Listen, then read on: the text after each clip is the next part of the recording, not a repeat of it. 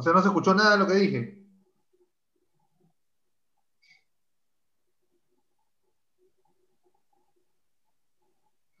O sea, no se escuchó nada de lo que dije.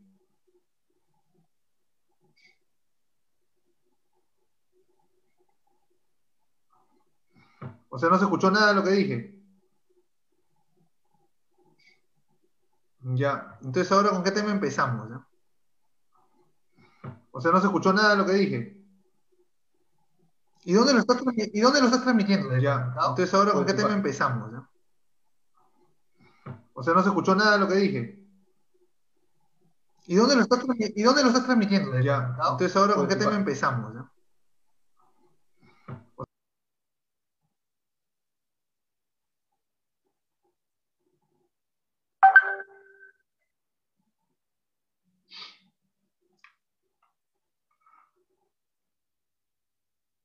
Este. Eh, ya. A ver, creo que ahora sí ya se nos escucha. A ver. Probando. Ahora sí. Sí, nos están confirmando que se escucha. Espérate.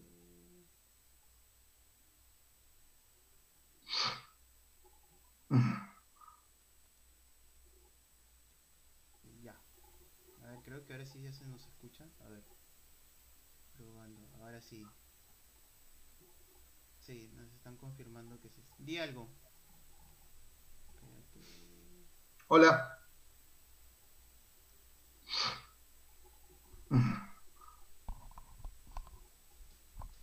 Ya. A ver, creo que ahora sí ya se nos escucha. A ver. Probando. Ahora sí. Sí, nos están confirmando que se... Di algo. Espérate. Hola. Ya, se escucha, se escucha, se escucha. Ya, espérame. Voy a... Ok. O sea que todo lo que dije realmente no, no. Sí, sorry. Sino que... Sino No, que- perfecto, perfecto para mí, porque eh, quería centrarme en el tema y no es- estaba hablando como si estuviera contigo en una reunión de patas. Sí, no te preocupes. Tu, ¿cómo se dice? Tu carrera profesional está protegida todavía. Este, Claro, todavía está protegido. Y bueno, me parece perfecto. de verdad. como dice, ahora te cancelan. ¿Qué tal, Mario? Es más, es, es. Can- Sí, de verdad. Me hiciste, me hiciste recordar a lo que, lo que me dicen siempre. Eres periodista y decirte con los periodistas te queda off the record. Y eso que no eres periodista, ya. Ah, su madre, que te digan eso. Está feito. y- sí, no, no hay. Eh, como periodista no hay nada off the record. Cuando hablas con un periodista, nada es off the record. Todo lo va a soltar. Sí, ¿no? Eso es lo que me pareció cuando, este, ¿cómo se llama? Cuando hablaba Beto, decía, este, por ejemplo, lo de, lo de, cuando sacaron lo de las vacunas, dijo, ah, mi fuente, mi fuente me dijo que no la comparta con nadie, y al final se la compartió a una señora del comercio. No la compartí. Sí, o sea, no, dijo este que no se Sí, y comparta no a otros periodistas. Y al final lo compartió con alguien del comercio. Y fue como que medio estúpido, ¿no? O sea, Sí, sí, sí. Sí, sí, sí. O sea, por si acaso no es que sea sí, pequeño, es sino que este vaso es gigante, ¿eh? Por si acaso. ya, ya, ya. Este, es el vaso de la juerga. Puta, sí, mira, a ver, no sé si se alcanza a leer lo que dice, pero Sí, claro, claro. vaso de Claro, brazo. ese brazo. Claro. de Carlos Paz, así que este, los que son de Argentina, saludos. A ver, voy, voy a revisar la página. Este, saludos, dice izquierderijilla peruana y caviares pitucos. Qué buen nombre de página.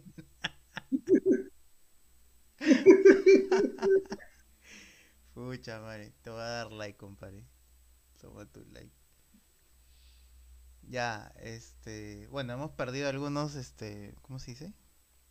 Alguien que no, que nos estaba viendo por, por tema de conexión, lo lamento, porque estábamos, este, con toda la configuración y sufriéndola. Pero estamos con Jorge Lama, que para empezar, ambos somos peruanos, porque a veces me dicen, no, tú eres mexicano. Dicen, ¿Qué no eres español? Me dicen hasta. Pero ni siquiera tengo palabras españolas como para decir este que me han estado confundiendo o algo. Como chaval, como, Sí, claro, como Sasca, como. Claro. Maja. Como a por ellos, ¿no? Maja. Bueno, No, eh, pero me, este, pero como que, no sé, debo tener un, eh, ¿cómo se dice? Un discurso medio mezclado porque todo el mundo me saca de diferentes países. Supongo que porque de, de repente me comparten de diferentes lugares.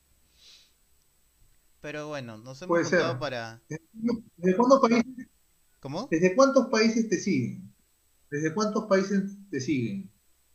No he contado, pero al menos esta vez creo que sí tengo mayoría peruana. La vez la página anterior tenía mayoría mexicana, no sé por qué. Tenía mayoría mexicana. Ah, bueno, interesante. ¿eh? Sí, y mayoría argentina. Ah, qué chévere. Pero ahorita se ha- en esta página se ha mezclado más. Eso es lo que me gusta. Se ha mezclado bastante. Y, y más chévere. Más, más chévere porque, o sea, antes, por ejemplo, antes quería hablar de lo, no sé, cuando me molestaba quería hablar de lo de Vizcarra y nadie me entendía. Y decía como que pucha madre. Ah, ya, sí. No, eh, pero te digo que, que tienes razón, porque cuando salía todo el tema de. ¿Te acuerdas Panam Post? ¿No? Claro, Eh, la- y había una, habían redactores de Argentina, de México, de Colombia, pero la gente cre- no creí, no sabía que Vizcarra era un dictador de izquierdas tremendo, ¿no? O un populista en realidad, porque yo en una entrevista con Vanessa Vallejo, yo lo describí como un populista de izquierda, ¿ya? Pero populista, es decir, que donde él tenga que salvar su pescuezo, él va a atropellar con cualquier medida y eso es muy peligroso, ¿no? Ese es el, peligro del populismo, ¿no? Creas un enemigo, y él creó como enemigo al Congreso, el Congreso era su enemigo en todas formas, ¿no? No importara si el Congreso tenía 70 fujimoristas o 50, porque creo que terminó con 55. No importaba que tuvieras a Salaverry como su aliado, porque era su aliado cuando era presidente. No importaba que estuviera la Echea, que no es presidente, no era fujimorista como presidente. El enemigo era el Congreso, y el Congreso tenía que acabar. Entonces, ese es parte del populismo, ¿no? Crear un enemigo. Un, ¿cómo se llama? El mal encarnado era el Congreso. Y por tanto el Congreso sacrificaba niños, el Congreso este, mataba perritos a Satanás, el Congreso hacía todo lo malo, eh, era la encarnación de todo lo malo. Entonces, si Vizcarra proponía algo y ese algo era pésimo, no importa, porque era contra el Congreso, ¿no? Entonces, este, daba lo mismo. Y en esa guerra populista, pues, este, Vizcarras disuelve el Congreso, haciendo algo que no se podía hacer, pero que después el tribunal dijo que sí se podía hacer, con lo cual ahí yo este, hago una especificación. Cuando alguien te dice, no, eso no se puede hacer, no se puede sacar a Odebrecht. Bueno, en este país todo se puede hacer. ¿no? claro. En este país definitivamente todo se puede hacer. Si El que te diga que no se puede hacer es falso. si tienes papel y lápiz y buena imaginación, sale. No importa. Sí, y, y lo- y- y- la gente necesaria. Exacto. Y la gente suficiente y necesaria como para llevar a cabo lo que, lo que tú te planeas hacer, se puede hacer. Claro, Lo ideal es siempre hacer las cosas correctas y no las incorrectas. claro. Entonces ese es el punto. Entonces yo, yo en esa entrevista con Vanessa Vallejo, que tuvo la cortesía de invitarme, y creo que fue gracias a ti, fue gracias a ti que tuve esa entrevista, justo días después del Congreso, y fue gracias a ti, porque tú este, me contactaste con eh, Mamela Fialo, que es muy chévere, y es una referente pues, de derecha, y ahí ya ella me pasa con Vanessa Vallejo y tuvimos la entrevista, y yo dije la verdad, y en Twitter me salió toda una macana de gente, un- una cantidad de gente, de, bueno, seguidores de Vizcarra que decían, no, eso no ha sido así, que el Congreso está así, que el Congreso así. Claro, yo me acuerdo de ese tema porque yo era asesor del Congreso. Yo era asesor en realidad no del Congreso en sí, sino de la bancada de Pedro Laechea, la bancada del presidente del Congreso en el momento de la disolución. No, sí me Entonces, acuerdo, porque ya me sabía completa seguían a, bueno, liberales peruanos seguían a, a Vanessa, pues, ¿no? Seguían al Pan Post.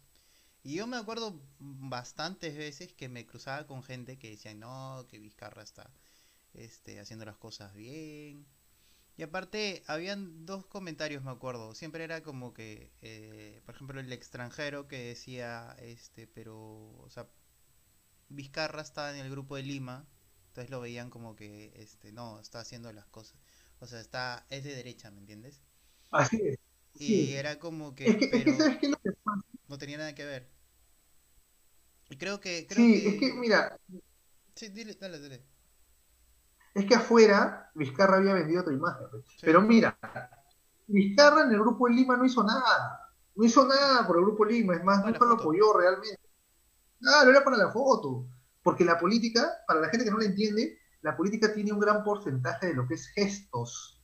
Claro. Y en este, en este contexto, donde ya hemos abandonado la lectura, el análisis crítico, eh, donde hemos abandonado eso, Ujú. estamos mucho más pendientes de lo que nos haga sentir antes de lo que nos haga bien. ¿no? Entonces, si nos hace sentir Vizcarra o un presidente bien, cómodo, con sus preguntas, qué bonito, con sus respuestas, con lo que dice, nosotros estamos felices. ¿no? Y entonces este, se notaba eso afuera, pues se notaba afuera que había una distorsión entre lo que se sabía y lo que se pensaba, y lo de la realidad. La realidad era que la Vizcarra había avasallado con el tema de género, había avasallado con el tema de género. La verdad es que Vizcarra se había opuesto a Tía María, y había, no solamente opuesto, ¿ah? porque está bien ya, yo puedo hasta entender, a pesar de que soy abogado y estoy en contra de lo que él, él hizo con Tía María, yo puedo entender que, hay, que se lave las manos como Pilato. Es un tema político candente, estoy en una pelea con el Congreso, entiendo que me lavo las manos como Pilatos. No lo justifico, pero lo entiendo. Pero lo que sí no puedo entender, y no es justificable, es que él se reúna con los opositores de Tía María y les diga, pásenme ustedes los argumentos que yo veo que hago. ¿Verdad? ¿No? Es decir, este, ese tema queda en nada, ¿no? La en, este tema, Estados Unidos, en Estados Unidos, donde existe el delito de conspiración, sí. yo creo que eso sería conspiración, porque estás conspirando para romper la ley. ¿Verdad? Me Estás conspirando para, para negarle a alguien un permiso que lo obtiene bajo una ley. Es decir, el presidente se convierte en monarca. ¿Por qué? Porque cuando tú estás, porque mira, nosotros estamos en un estado de derecho.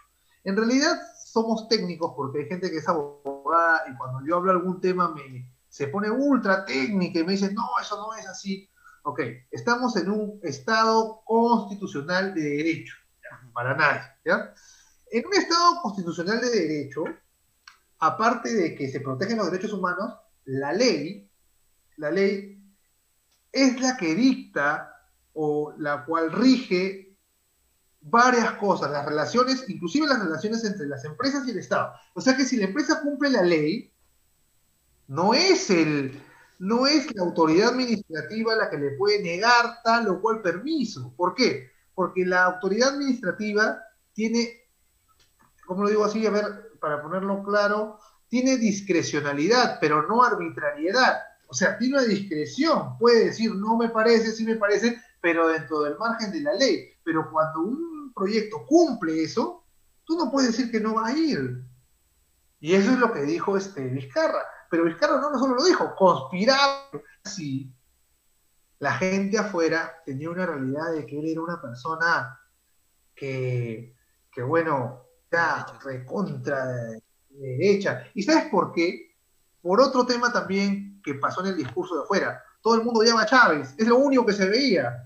Sí. Chávez, Maduro. Chávez, Maduro, Maduro, Chávez, Evo. Claro, pues con semejantes elementos como Evo, Maduro, este Vizcarra, pues este es un niño de pecho, es, un, es el arcángel Gabriel. ¿no? Es el líder de la sinfónica de los querubines. ¿Entiendes? O sea, porque si lo comparas con, con esas personas, claro que Vizcarra es una, no sé, pues este, es un cachorrito de Chihuahua. No, claro.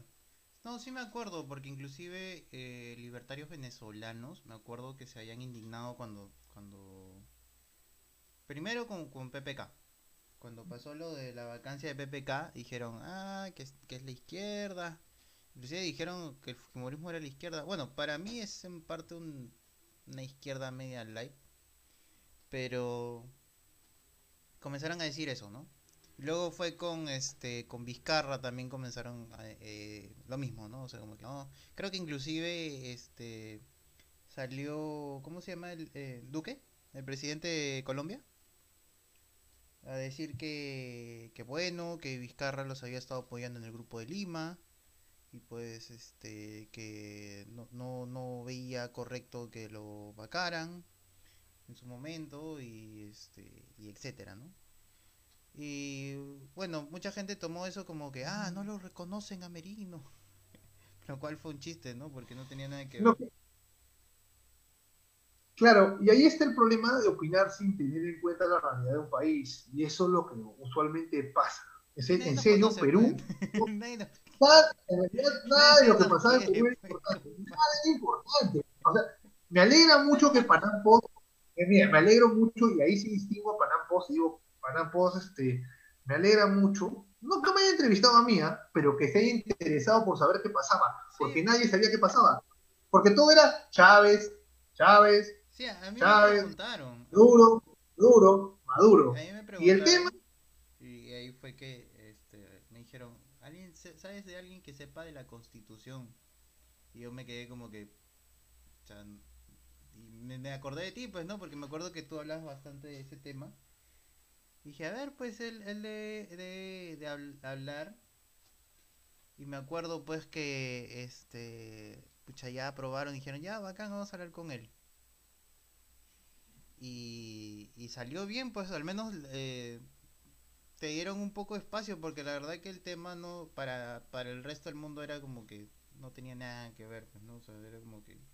y oye, me, me sorprende la cantidad de gente de Latinoamérica que no sabía la realidad nacional, que no tiene idea de la realidad peruana. No, no, no. La pasa es que verdad, no es una sinceramente, izquierda relevante, pues. O sea, por ejemplo, si, en realidad, si fuéramos, por ejemplo, todavía no, claro, no es fuerte, pues, no es fuerte, no es fuerte. claro, si fuera una izquierda como Evo, mira, Bolivia Claro, pero ese es el problema. Ese es el problema, ese es el problema, pues. No te, no te enfocas en que la iglesia en el Perú, en la, izquierda en el Perú, por más que sea una izquierda insignificante y Verónica está llegando a los niveles de Lourdes, de perdedora, porque, porque ella bien bacanes para hablar de Keiko, pero sinceramente, la, una perdedora, una que está este, apuntando a ser perdedora histórica con Lourdes, sería Verónica, claro, ¿no? ni ¿Por qué? a- Porque siendo sincero, no ha llegado ni siquiera a tener congresistas, a, a tener más de 20 congresistas nunca, y apenas ha llegado siempre se ha disuelto, se ha separado. Ya, nuestra izquierda, nuestra izquierda, en realidad la izquierda del Perú es bien grande, si vamos a ser sinceros, es grande, pero no toda está, tiene el mismo relato, tienes varias izquierdas en el Perú, una la de, la de Verónica, la progresista, otra del Morado, que es progresista, pero que de economía no es tan estatista como Verónica, ¿ok?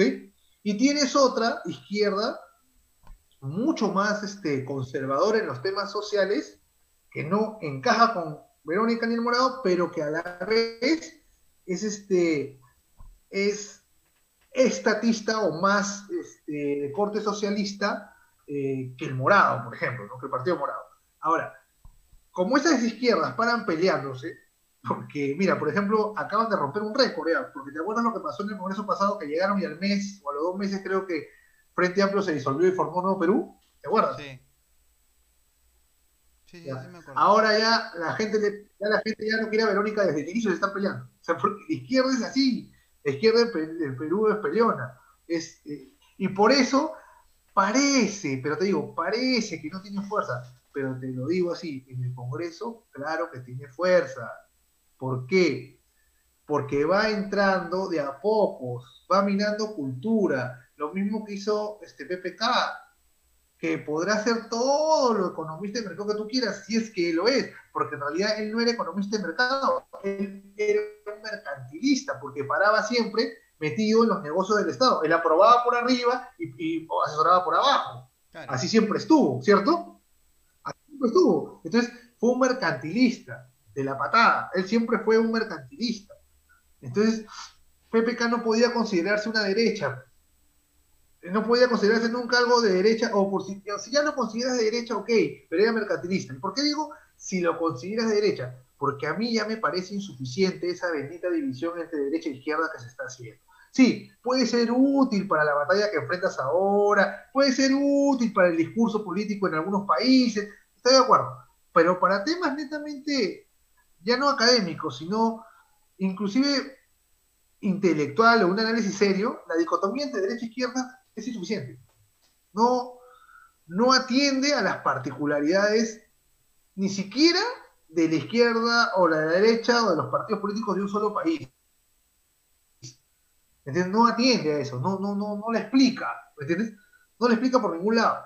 Entonces, eso es lo que yo veo en la izquierda. En la izquierda nacional veo división, esa forma de ver las cosas muy distintas y este y por eso tal vez como tú dices no es relevante para los otros países, pero poco a poco venando, pues hermano, porque mira, sí, tal vez hoy día dicen no, no queremos este, estatizar la vaca, ya hoy día no quieres estatizar la vaca, pero la libertad no es la libertad económica meramente dicha, la libertad son todas las libertades. Entonces, ¿qué sucede cuando tú digas que la izquierda te diga qué es lo que le tienes que enseñar a tu hijo?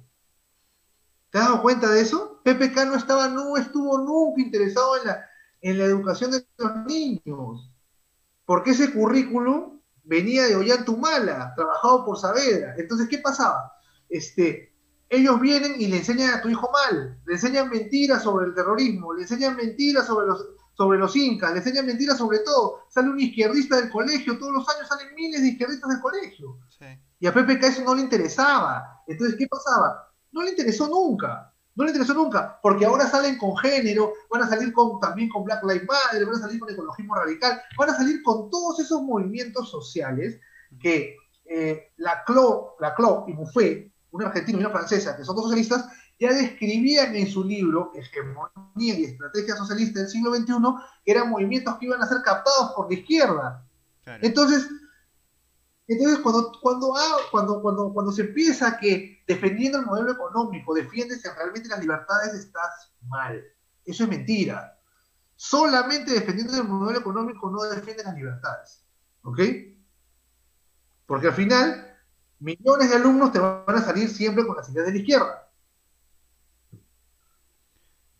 Sí, o sea,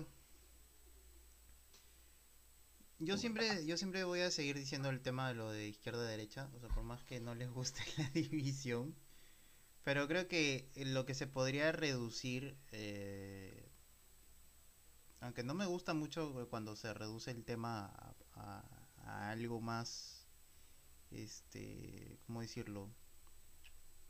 reducir un tema tan amplio como es la izquierda y la derecha, al menos en estos tiempos, como porque lo que acabas de describir no es enorme, pero creo que ahorita se podría reducir a, valores, eh, no sé, morales de, la, de las personas y éticas y los que no tienen, pues, ¿no? O los que son muy, este, ¿cómo se dice? Muy variantes en su moral, no sé, por ejemplo, dice ya este, está mal la corrupción y todo, pero eh, se necesita viscarla, que esté ahí, ¿no? Entonces le, acepto que el, que el brother esté negociando con los antimineros, ¿no? Por lo bajo, le acepto que, este, que por ejemplo le, le contrate a su amigo, ¿no? Richard Swing, ¿no? Ah, bueno, no, importa, igual el pato está combatiendo contra los que yo creo que son corruptos, ¿no? Entonces, ah, Entonces están El BCP, o el BCP. El BCP es el ejemplo máximo de que, empieza a haber un choque, así te digo, un choque de relatos. ¿Cómo haces para defender a un banco que ha, eh, ha, estado apoyando el golpe de Estado que le han hecho, o no golpe de Estado, bueno, porque fue renuncia de Merino, pero toda la maquinaria contra Merino que nos guste o no, fue una... Claro, fue el BCP apoyando. O sea, la empresa privada que dice que nunca está metida en estos temas, porque ese es el tema, ¿te das cuenta? Privado Estado hace a la gente creer, la gente común y corriente, no digo de la gente que sí tiene claro los temas, tanto aún siendo liberales o conservadores, hay mucha gente que tiene clara estas, estos problemas, pero ¿qué sucede? Cuando defiendes la empresa, para mucha gente también estás defendiendo este mercantilistas del BCP, y te lo digo porque para mí son mercantilistas, porque la gente cree que, uno si está en contra del BCP está en contra del libre mercado. Claro, son corporativistas. Ya creo que el peor enemigo, el peor enemigo del libre mercado eran las corporaciones y los intelectuales. ¿Ya?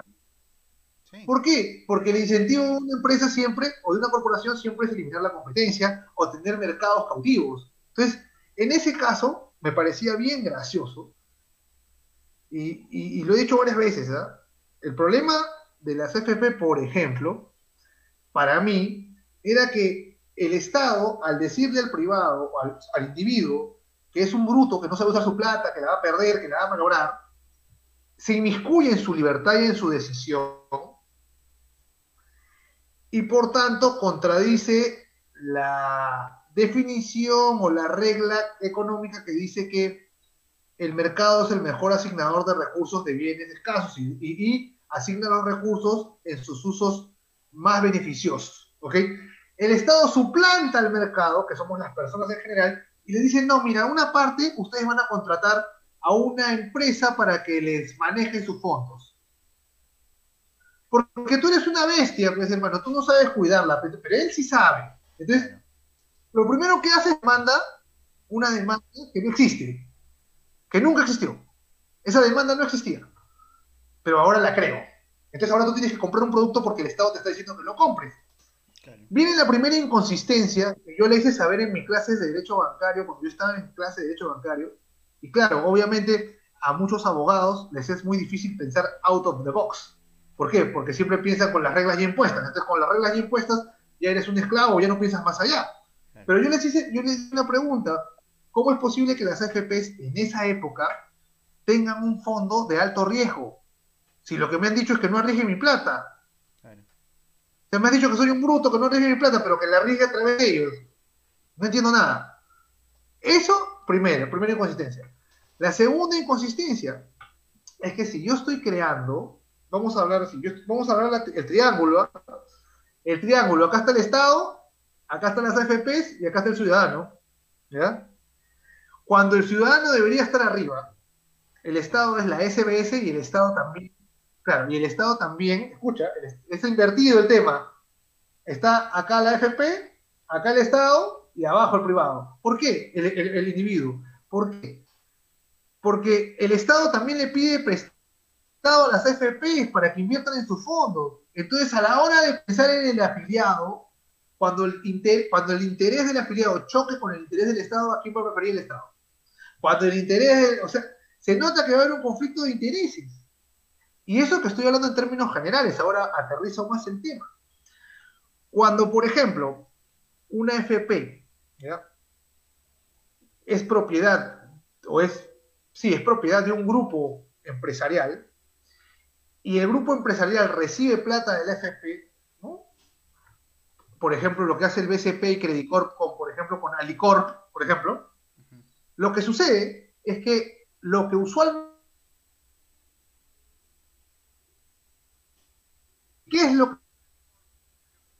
Dinero prestado. Cuando tú pides dinero al banco, lo que te cobran es el interés, ¿cierto? Sí. Ya. Cuando tú le das dinero a la FP, tú le pagas a la FP para que lo administre. Barato, pues. Claro. Le cobrará un interés seguramente, pero el grupo en general ya ganó plata. Pues. O sea, el grupo en general ya ganó plata. Es como que yo, mira, es como que ¿me, entiendes, no? O sea, es decir, este, el costo prácticamente le sale casi negativo. No, y un poco ¿Por qué? Porque mientras tú un poco revisando el tema de lo de lo de lo de la moral y el tema. Este, por ejemplo, dices lo del BCP, ¿no? Regresando a lo del BCP. Eh, me acuerdo que cuando salió que ellos este habían invertido en, en las elecciones en la candidatura de Keiko, creo que fue. Este, todos comenzaron a decir, dejen de dejen de, de tener tarjeta con el eh, con comercio con el BCP dejen de invertir y todo lo que sea. Y yo, o sea, no, es por ser mala, no dar la contra, pero el BCP conmigo ha sido bien generoso, o sea, me han tratado muy bien. Y, y, el, y hasta ahora, ¿no? La persona que, que con la que me atiendo es muy amable. Entonces dije, yo no me voy a ir porque a usted no le guste, ¿no? Pero lo curioso era que cuando pasó lo de Mérito, claro, pero no tiene, no tiene, no tiene sentido. Pero cuando, por ejemplo, pasó lo de Merino, y salió que el, el comercio, el BCP había estado ahí atrás, eh, no dijeron nada. Ahí sí, no, el BCP no mm, pasó piola, ¿no? Dijo, no, está bien. Y, y por ejemplo, regresando al tema de lo, de lo, moral, yo me, me, acuerdo clarito, nunca me voy a olvidar eso, haber visto gente, gente conocida, gente, amigos, que justificaron sacar la dirección de, de ciertos personajes para ir a su casa y los publicaron. dijeron, vayan, hagan destrozo. Inclusive una, este, eh, Flores Araos vivía cerca de mi casa, vive cerca de donde yo vivía. Y yo me gané con toda la bulla, pues, que estaban ahí. Y a mí me, me pareció mal porque no era el modo, o no era la manera, pero hicieron hicieron un escándalo y fue como que este que, tienen en la cabeza, ¿no? No, no les cuadraba, no sé qué, y me lo justificaban, me decían que sí, está bien, que no sé qué cosa, eh, les daba igual el, el, tema moral, ¿no? O sea, como que ahí sí ya, o sea, ellos este, podrían haber ido este, a pegarle y no, importaba, pues, ¿no? O sea, era como que no, sí, está justificado, ¿no? Pero, por ejemplo, sales y... Dime, dime. Es que, ¿sabes qué pasa? Que en esta gente se ha creado siempre el discurso de que es la víctima. Claro. Entonces, cuando tú creas que alguien, tú crees que eres la víctima, tú automáticamente piensas que tienes derecho a hacer todo lo que quieras, porque el otro es el malo, tú eres el bueno. ¿Entiendes? Y eso pasa, por ejemplo, en Estados Unidos, ha pasado con Black Lives Matter, ha pasado con movimientos feministas, ha pasado con toda una maraña de movimientos sociales que como se manifiesta como la víctima o se expresa o cree que es la víctima siempre, entonces cree que todo lo puede hacer contra la persona que él considere victimario y eso es justo. Claro. O sea, con Trump... Prosigue, por favor, disculpe. No, con, lo de, con Trump podrían haber hecho lo que le dé la gana, pues, ¿no? O sea, bueno, han hecho lo que le dé la gana. ¿no? Y, por exacto, exacto. Tú ves estas personas que te digo que me han justificado todo lo que, todo el escándalo que hicieron, todo el desorden. Este, algunos ni siquiera saben, o sea, ni siquiera, yo les, digo este cosas como que, por ejemplo, yo vi tal, este, reunión del Congreso, que se hubo transmisión en vivo, hay video, hay este transcripción, y no lo creen. Dicen, no, no, no, así no ha sido. Dicen, no, por ejemplo, un, pata me dijo hace unos días que, que Keiko iba a ser primer ministro de, de Vizcarra antes de que cierre el Congreso. Y fue como que, ¿qué? Le digo, pero si ni siquiera estaban juntos, le digo, no tiene nada que ver. Y, y, para, y me dice, no, que ellos, ellos quisieron vacarlo. Le digo, sí, pero el, el, que inició el proceso fue Villanueva, que fue este. Que luego fue ministro de Vizcarra. ¿no? O sea, como que eso, y ni se acordaban de eso, ni siquiera se acordaban que Villanueva había sido este primer ministro. Y fue como que, ¿qué? ¿Cómo no te vas a acordar si está ahí? O, por ejemplo, no se acordaban de... O por ejemplo, no se acordaban de, de, este, el, ¿cómo se dice? Cuando quisieron salvar a PPK, eh, que Bruno Yufra y este, ¿cómo se llama este? Eh, Borea se habían juntado para hacer este el tráfico de, el tráfico de este. Morea ha pasado piolaza. Tráfico de. Morea, ha pasado piola, sí. Yo te diría que Bruno Yufra este, se hace pasar por su gemelo. porque en verdad tiene gemelo en la vida real, tiene un gemelo. Y, sale su gemelo en su programa. Y yo diría, ¿sabes qué? Creo que ese pata se está haciendo pasar por su gemelo para pasar piola. Porque nadie sabe dónde está. Ya han pasado como. Para salir un poco. Ya han pasado para salir un poco del para asomar un poco la cabeza del... Para salir, para asomar un poco, tomar aire fresco. Exacto. Y por ejemplo, lo del tema de lo Pero la, lo del tema de la, Corea, allí, sinceramente, por más que todos lo digan que lindo, Corea ahí, para mí, debería estar incluido en la investigación. Y no está. No lo está, no sé. Es más, el colegio de no se ha pronunciado por esa actitud. O sea, según lo que yo vi y que estuvo allí, ¿ah? este, esa, esa accionar no fue el cómplice también de esta jugada de comprar los votos mediante la entrega de proyectos. Ahora, yo no soy tampoco tan papista, en el sentido de que tampoco yo no soy papista, ¿por qué? Porque cuando tú empiezas a trabajar eh, en el Congreso, en algunos lugares, te das cuenta que siempre se negocia. No he dicho que esta negociación sea correcta, yo he dicho que siempre se negocia. No, nunca he dicho, no estoy justificando nada. Solo que siempre se negocia, y en esa negociación muchas cosas le pueden a uno parecer, a los que no están allí, a los que no comprenden la dinámica, a los que eh, desde afuera, desde la tribuna, les es fácil hablar de los demás, ¿no? Eh, les puede parecer inclusive chocante. Pero, por ejemplo, yo puedo prometer votar por un proyecto tuyo si tú votas por el mío. ¿Me entiendes? Es normal. Es, algo normal. Y tú podrías decir, no, ¿cómo es posible que negocie un voto? Porque, mira, lo puedo poner también en términos trágicos. ¿eh? Negocie un voto por un proyecto de ley y no le importa el país, debería votar a conciencia. ¿Cómo? O sea, ¿te das cuenta? siempre se va a poder extrapolar o hacer un incendio o ahogarse en un vaso de agua cuando uno quiere, cuando uno quiere. Y ese es el problema de criticar sin saber o cuestionar sin saber lo que realmente sucede y cuál es la dinámica de las cosas. Por ejemplo, y te doy un ejemplo, mucha gente dice, oye, no, tienen que modificar la ley de la vacancia porque la vacancia hace que todo el mundo lo vaque si quiere. Y yo me hago, yo una pregunta. ¿En lugar para, para, una, para que toda una, todas las bancadas se pongan de acuerdo para bancar un presidente, es dificilísimo. ¿Por qué? Porque son dos tercios, ¿cierto? Se requiere dos tercios. Entonces, con dos tercios, ¿qué significa eso? Que menos gente puedes bloquear la vacancia que, con, que aprobarla, ¿cierto? Que es más fácil. Necesitas menos gente para bloquear una vacancia que para aprobarla. Entonces, este, y otra cosa más, no se puede ver al Congreso como un órgano de una sola persona y con una sola dirección. No, no, no, no. El Congreso hay varias bancas, varias, varias fuerzas políticas agrupadas porque es el órgano que mayor representación tiene. Es el órgano que podríamos decirle más democrático, porque en el Ejecutivo solo el presidente manda y todos son sus fusibles. ¿Cierto? Claro.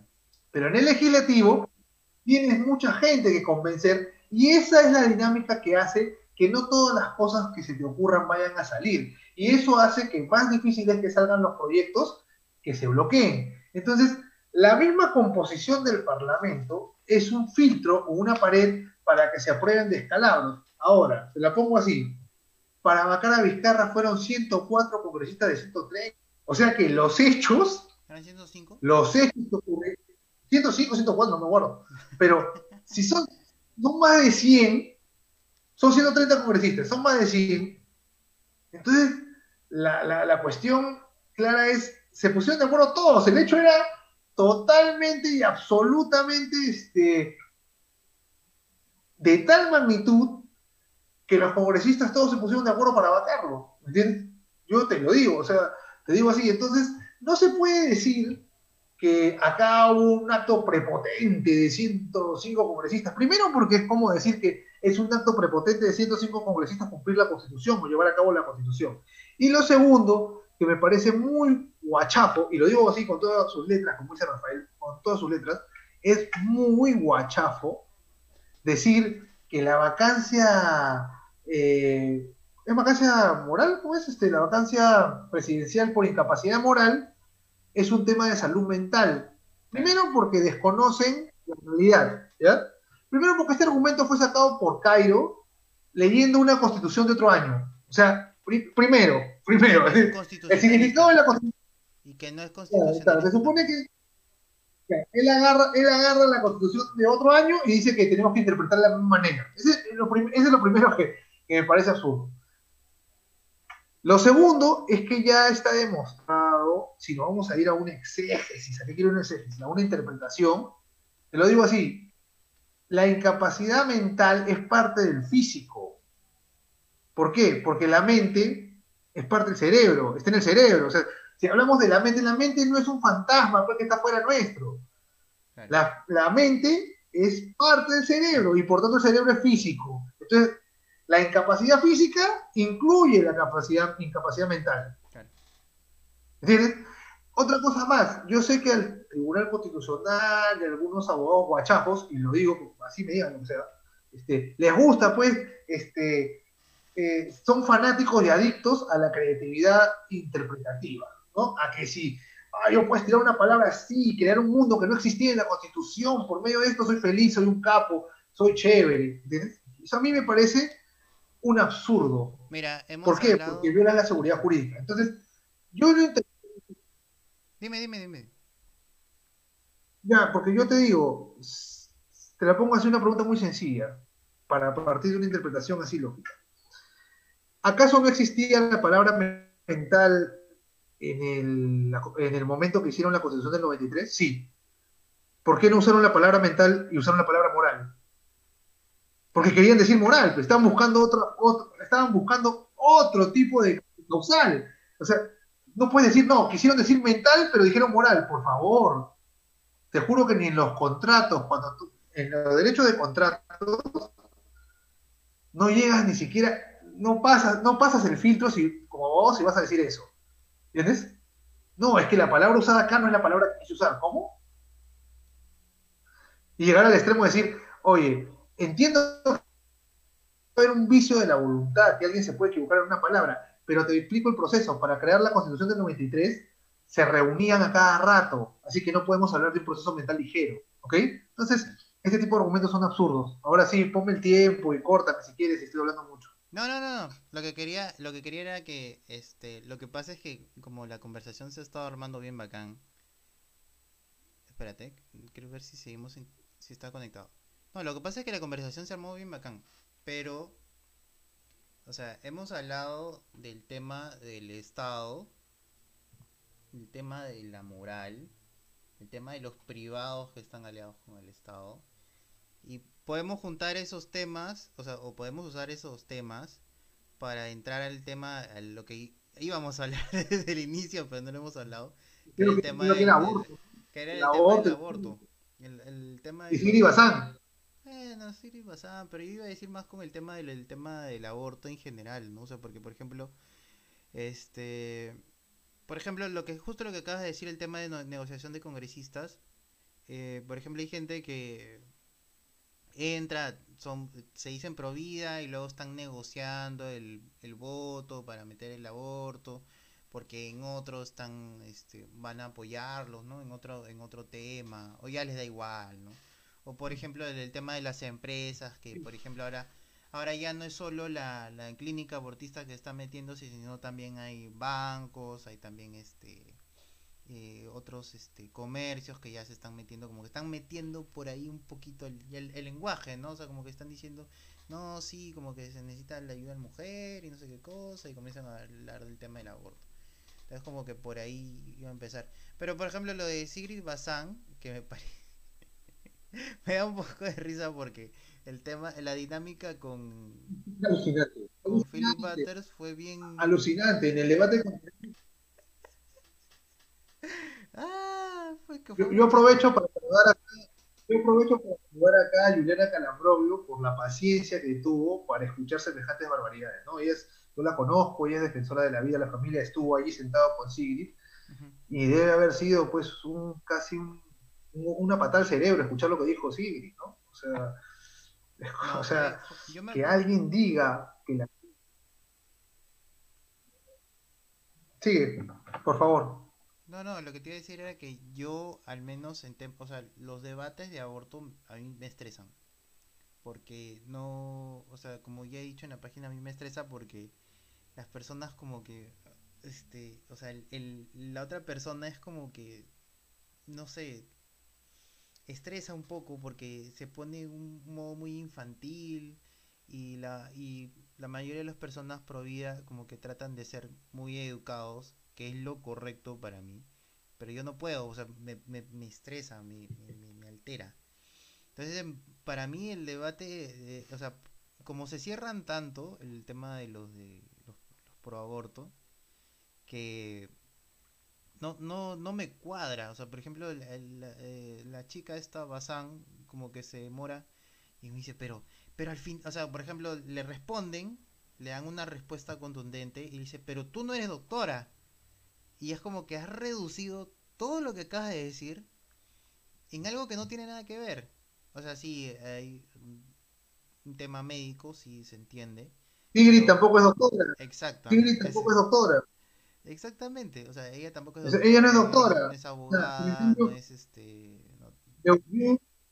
Jung, que es un genetista y que era pediatra, dijo bien claro que la vida comienza en la concepción, y eso le costó un premio Nobel, porque le, querían que él no sea un defensor de la vida. Ahora, ¿sabes por qué hay que entender que ellos siempre se van a cerrar? Porque los debates, me lo enseñó un gran amigo mío, ¿ah? Una, una, persona que yo admiro bastante, conocedor, se llama Sergio Tapia Tapia. Este, o Sergio Tapia, no sé si es doble Tapia, pero es, pucha, una gran persona, ¿verdad? ¿Cómo la rompe?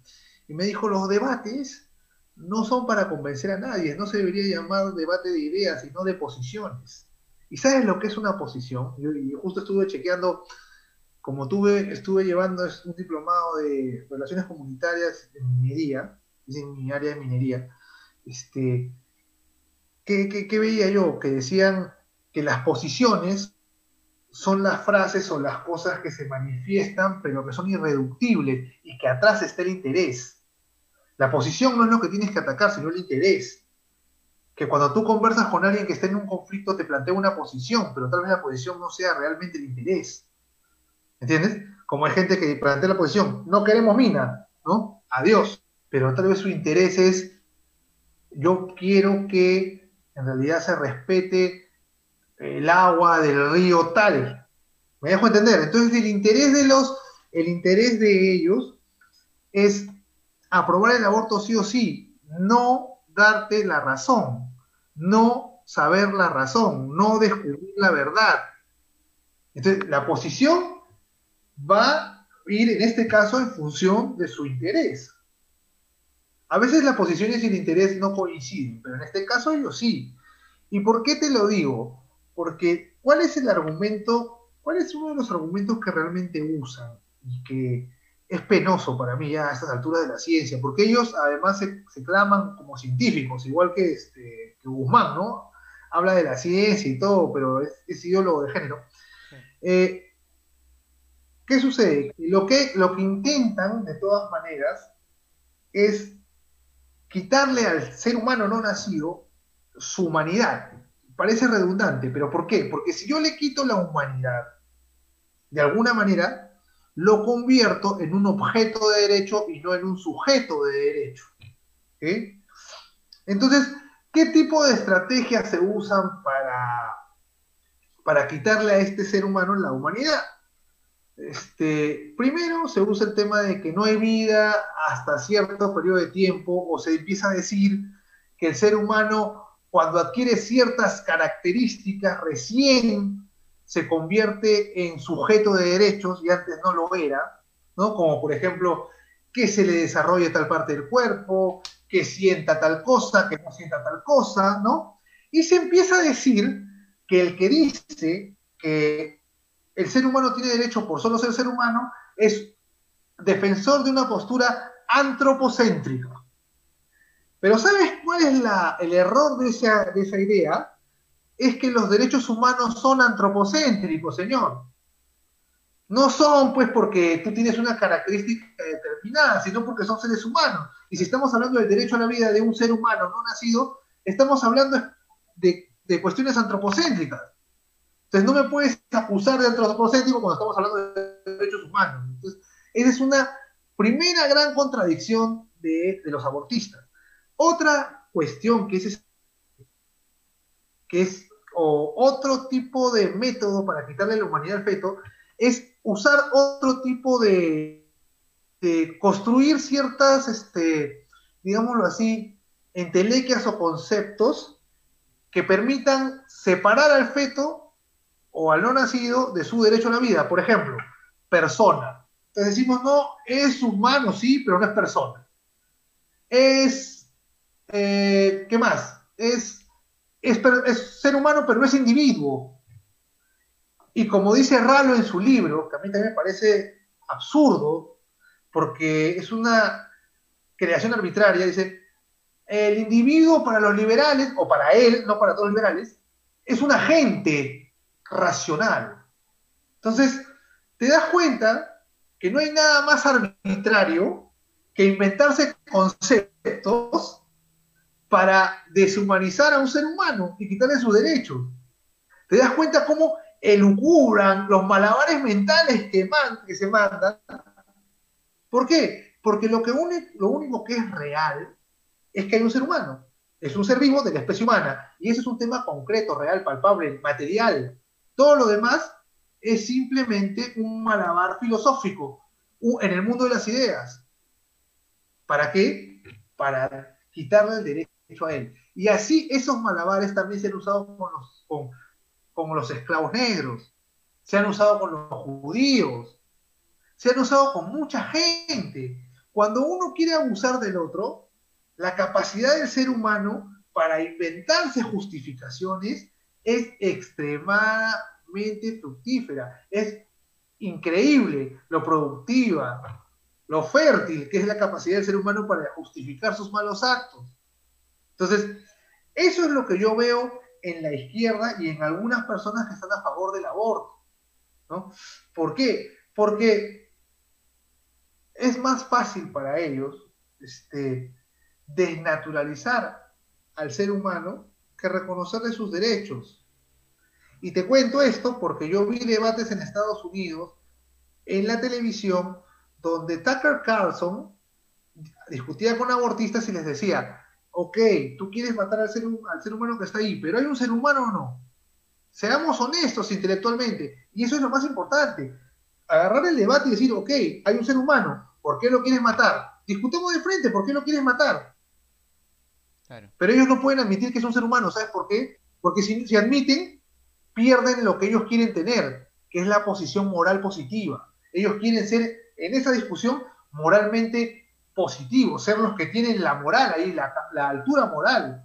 Pero cuando ya se vuelven honestos y dicen, tienes un ser humano acá y hay que matarlo, ellos lo pierden. Pero esa es la discusión real. Matar un ser humano. No, no claro, si ellos admiten que hay un ser humano, Así es, hay un ser humano vivo allí, pero ellos no lo quieren admitir, porque si lo admiten, pierden su posición moral con la que ellos se quieren presentar. ¿Cuál es la posición moral? Yo soy el bueno, yo me preocupo por ti, yo quiero derechos, yo no soy antiderechos. Entonces, esa posición moral se pierde cuando admites que estás matando a un ser humano. Y por ejemplo, eh, regresando a lo de Sirit Bazán, ella específicamente cuando le preguntan cuándo empieza la vida, dice 12 semanas, ¿no? Ya es como que eh, el aborto no se da a las 12 semanas. O sea, el, aborto, y bueno, eh, hay otros países que ya un poco más lo hacen el sexto mes, creo, o, más, pero 12 semanas no hacen aborto. No, no sé cuándo, cuándo es viable. No, la, la pregunta que yo me hago es lo que pasa es que hay un problema que ella, ella también quiere jugar con la retórica cuando dice que el embarazo es un proceso que se humaniza. ¿Entiendes? Ella dijo eso. ¿Qué sucede? Que ellos nunca hablan de ser humano y prefieren hablar de embarazo porque prácticamente lo convierten en digestión. la digestión, el embarazo, ¿entiendes? Pero la verdad es que el embarazo presupone un ser vivo. No es que el es decir, un ser vivo es el que da inicio al embarazo. No es que el embarazo se inicia y después aparece un ser vivo. Eh, es, al revés el orden de las cosas. Aparece un ser humano vivo y por eso la mujer está embarazada. No es que una mujer se embaraza y después aparece un ser humano vivo. Entonces, es un tipo de juego. Por eso nunca mencionan al ser humano vivo, te lo digo, no lo mencionan. Siempre hablan de embarazo así como hablan de aborto. No hablan de ser humano vivo asesinado, matado, tampoco hablan de, ser humano vivo en desarrollo o este, no lo hablan. ¿Por qué? Porque quieren hacer que las palabras suenen a digestión, a defecar, un proceso, un proceso nada más, pero no hay nada dentro en ese proceso. Y ese es un juego porque a la gente sí le suena.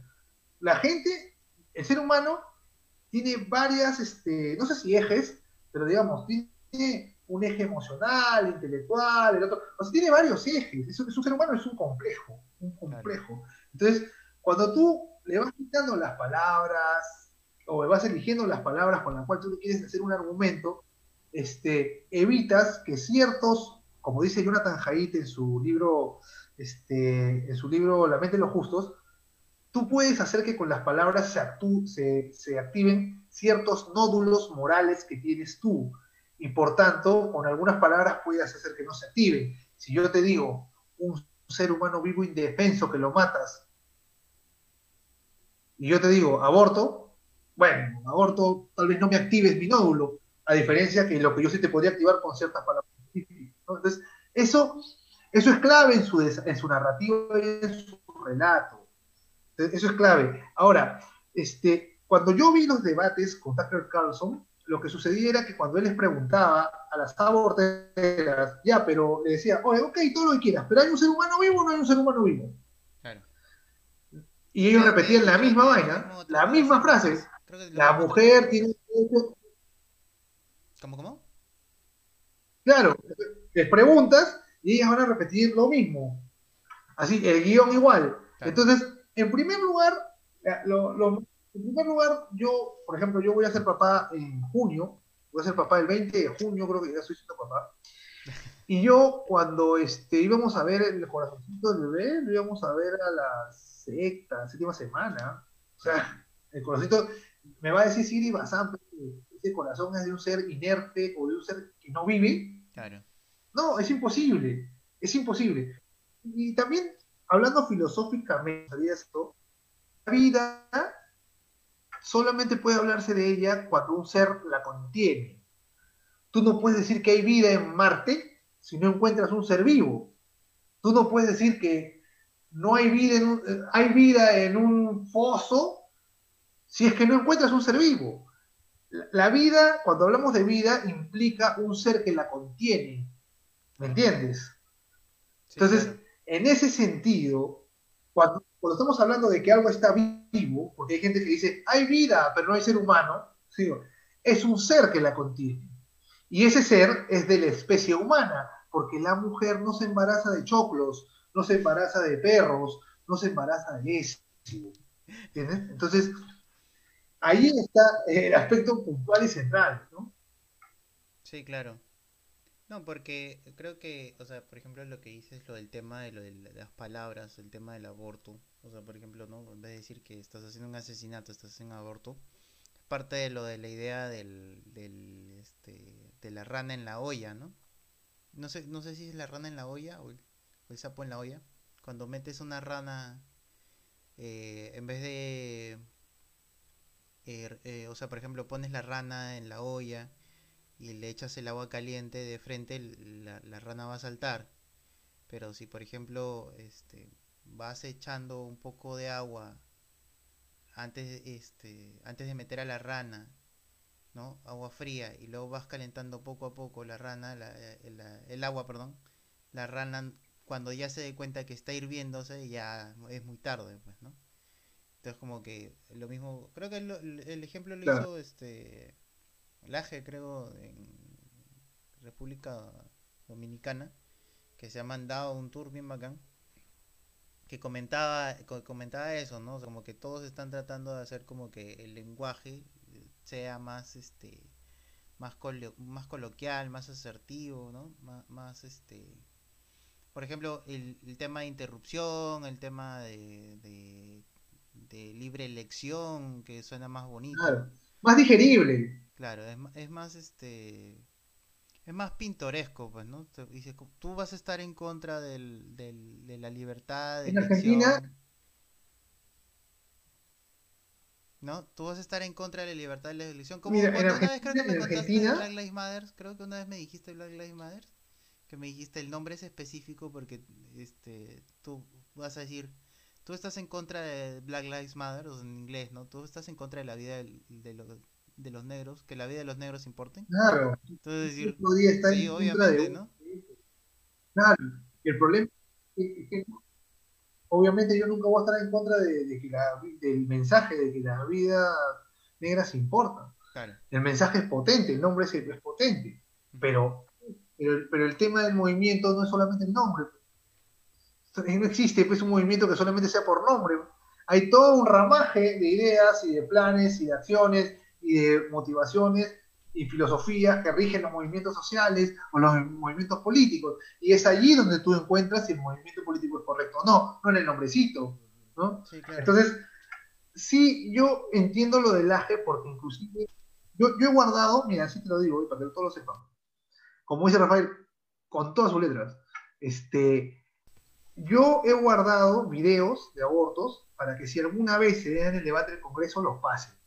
Claro. Ahí quiero verlos, porque es bien, mira, es fácil ser Hitler y mandar a otro a matar a alguien, pero mátalo tú, pues. Claro. A ver, ten tú la sangre fría y matarlo tú.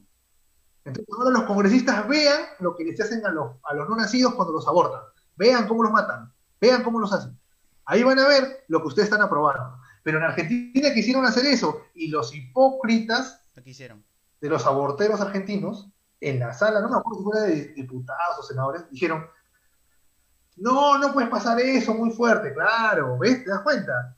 Nadie quiere, nadie quiere ver el horror de lo que ¿Entiendes? Claro, claro. Mejor, que tienes que verlo. Tienes, ¿Por qué? Con mayor razón tienes que verlo porque tu voto representa lo que vas a hacer. Entonces tienes que ver qué le pasa a esas, a esas criaturas. Claro. No seas cobarde. ¿Cierto? No seas cobarde. Y si lo apoyas bien por ti, pero ya no vas a poderme decir a mí que no sabías por lo que les hacen. ¿Entiendes? Pues, así de simple, así de simple. Tienes que verlo. Fácil ser un asesino.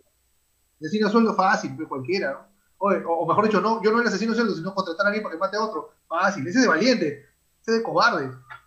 Claro, así cualquiera, pues, ¿no? O sea, eh, me has hecho acordar ahorita clarito eh, cuando, cuando dijiste lo de Hitler. Este, tú no sé si te escuchaste el caso de Gina Carano, que es una actriz. Eh, ella sí, que la, que la, la, votaron de Sí, ella estaba trabajando en eh, The Mandalorian que es una serie de Star Wars y ella es conservadora, sino que nunca había sido muy activa en redes. Y bueno, por la serie terminó este, siendo más activa, pues, ¿no? Pero me hiciste acordar porque justo, o sea, ya el punto en el por qué la votan es que ella dice, da una comparación que no les gusta, pues, ¿no? Que es, este, trata de comparar el, el, tema de cómo controlan ahorita el discurso, ¿no? Eh, de si eres de derecha, eres tal cosa, ¿no? Y como que todos lo aprueban, ¿no?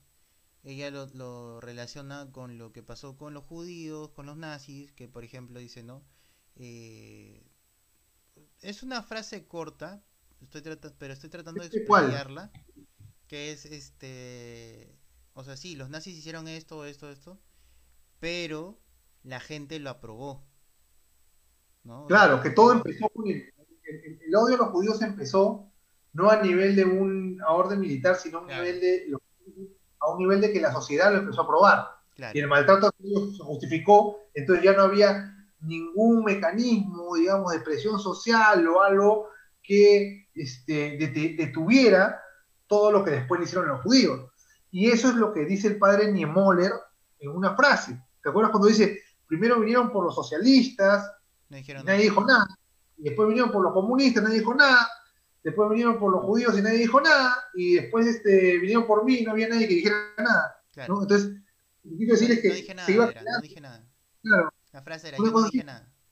Y después, cuando vinieron por mí, no había nadie que saltara por mí, ¿sí o no? Claro. Yo quedó solo. No, sí, muy aparte. Muy aparte de decir, no, que así no pasó. O sea, mejor dicho, lo del tema de los muertos, no está muy aparte de eso. De que si pasó o no pasó. Era el, el, lo que sí era innegable el nivel de propaganda. El nivel de propaganda que, que se dio. Y es más, creo que la gente es el tema que más olvidan que el nivel de propaganda que hubo. Eh, espérate conectado? Sí. Lo que pasa es que mi señal está Yo te escucho, ¿ah? ¿Me escuchas? Yo te escucho clarísimo. No, no, sino que el tema, eh, mi, internet me inestable. Me, me, trajeron, o sea, me hicieron toda la conexión, todo, y me conectaron cable Ethernet. A, mi cuarto, pero no, no conecta bien. Y creo que cuando mi hermano se conecta, ya como que yo tampoco ya no puedo conectarme. Entonces ahorita estoy con el wifi y por eso la señal está hasta la huevas. Pero de aquí a un rato, si paramos un rato, lo conecto con otro cable porque creo que sí es entra. No, pero continuando, era que, o sea, el nivel de propaganda, el nivel de, de, de todo el plan que se dio, ¿no? muy, muy aparte del tema de, los judíos, también el tema eh, de la imagen, ¿no? O sea, Hitler era eh, una, un, digamos, una imagen estilo Jesús, por el nivel que se dio de propaganda, ¿no? De que tenía una simbología, que todo se relacionaba con él, la cruz, el águila. Perdón, no la cruz, es una esvástica. Aunque creo que había una cruz, ¿no? ¿O no? Me equivoco. ¿Cuál es esvástica? No, no, no solo la esvástica, creo que había una cruz, o me estoy equivocando.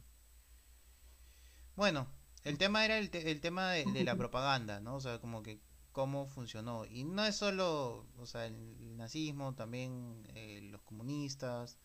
Eh, por ejemplo, más, lo más pronto ha sido Chávez. El nivel de propaganda de Chávez era impresionante. Me acuerdo que, este, eh, por ejemplo, yo me acuerdo que gente con los que yo estudiaba tenían impregnado la idea de que Chávez había ido en contra de la prensa de su país, ¿no? Y para ellos era impensable, o sea, oh, qué increíble, porque se ha ido en contra de la prensa y todo, ¿no? Y decían, ah, qué bacán, decían, se, se, emocionaban, ¿no? O se iba en contra de la ONU.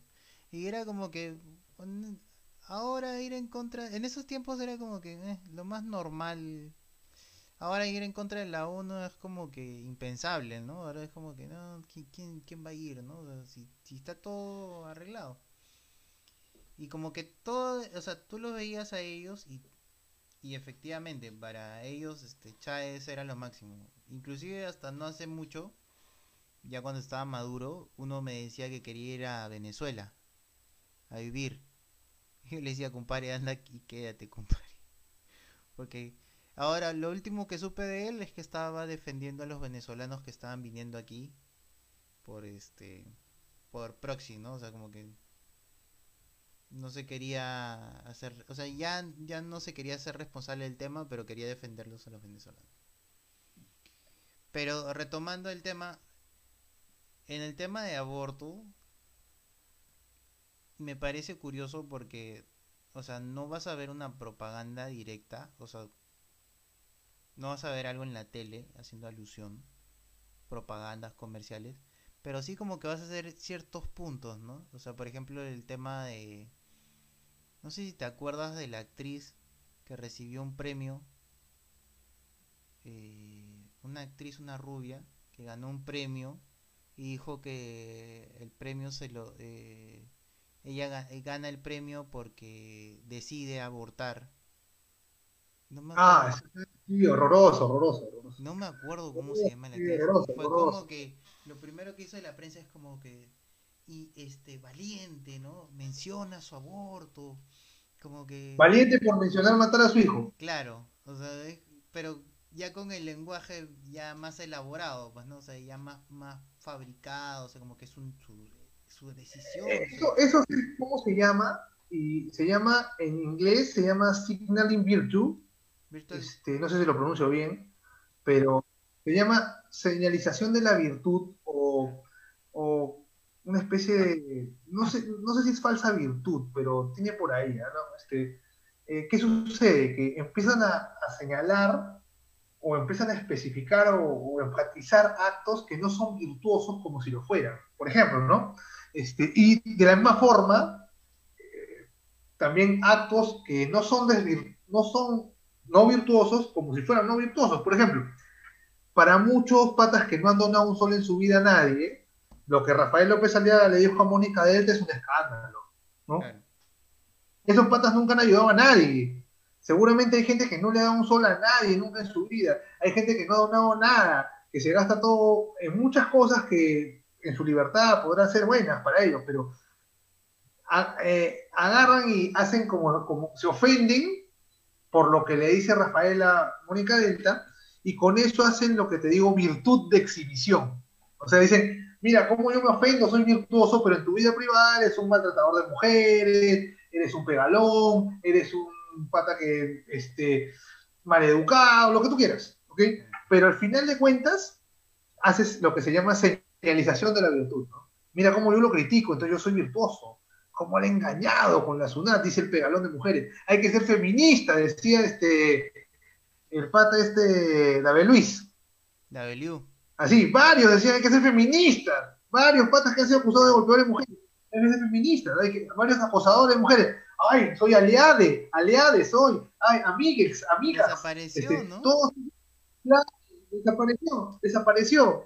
¿Por qué lo que era? Su, ¿qué, hizo su, su, pareja? Lo denunció. ¿Y qué? Y nos daba clases de moral. Nos decía cómo tratar a una mujer.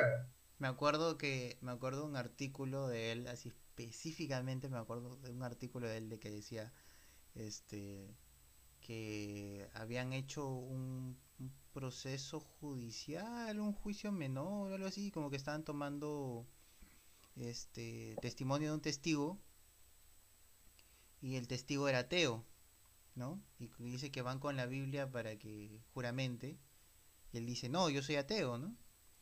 Y le dice, entonces, ¿cómo, ¿cómo, vamos a tomarte la palabra? Le dice que dice que un viejo X dice, ¿no?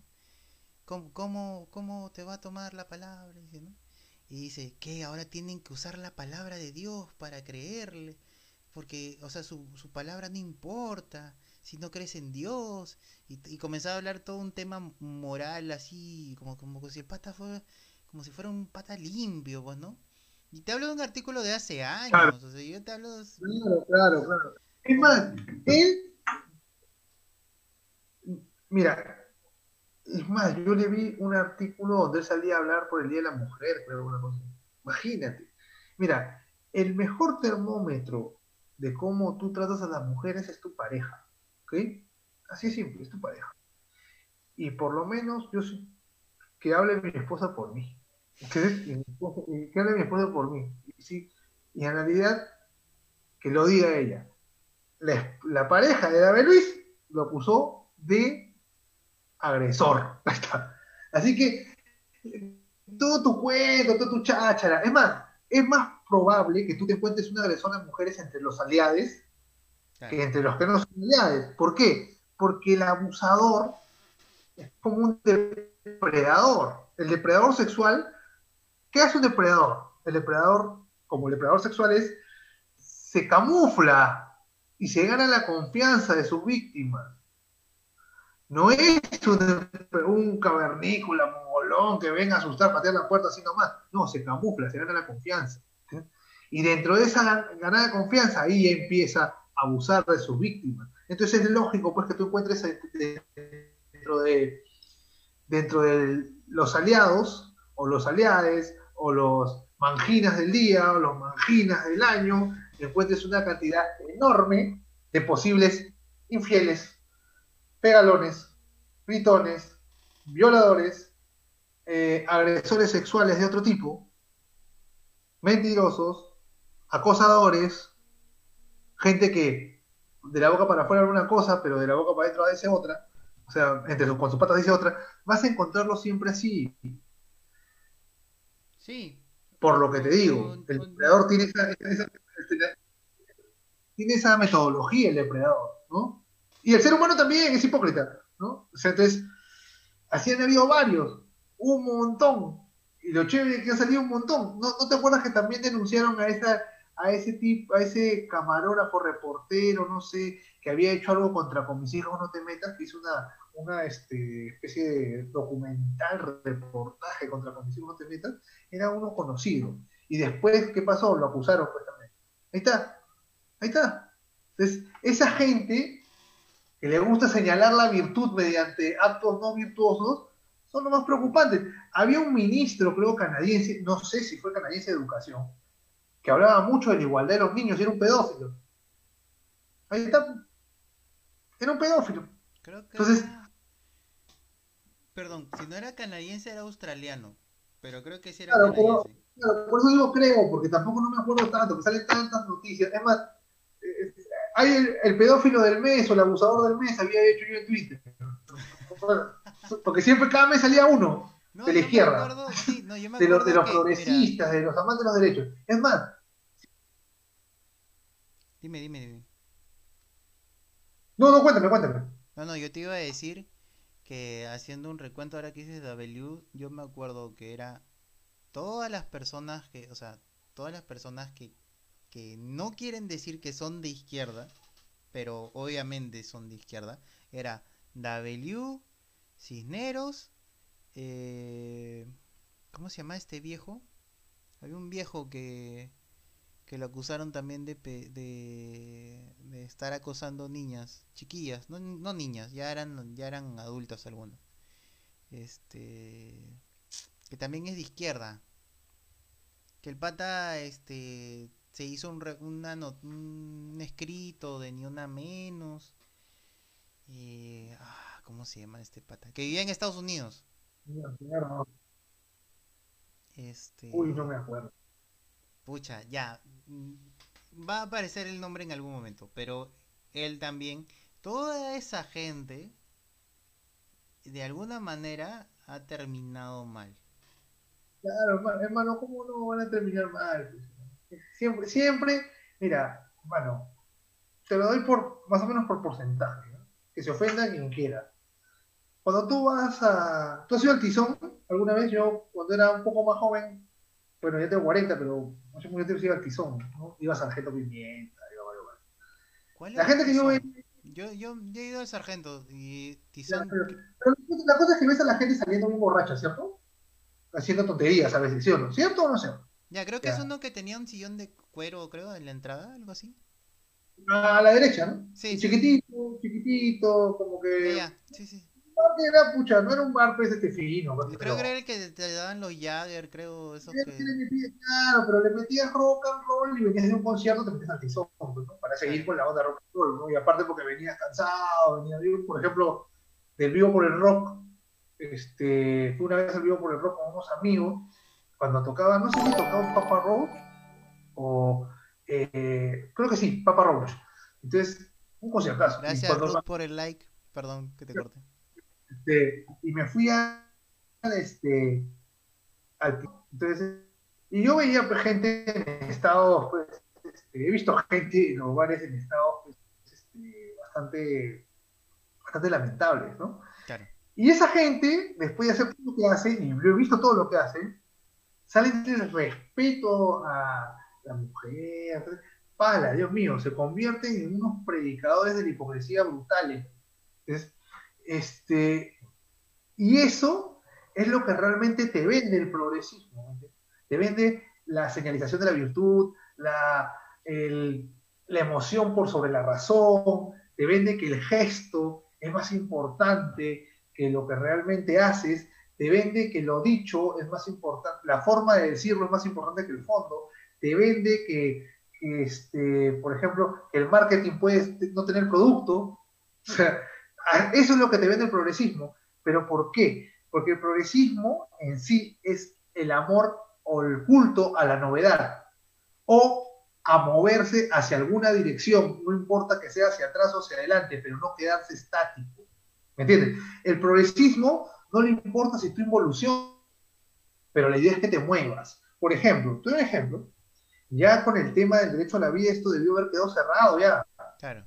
ya estuvo claro en la Declaración Universal de Derechos Humanos que todo ser humano, lo dice el prefacio, el prefacio habla de la gran familia humana.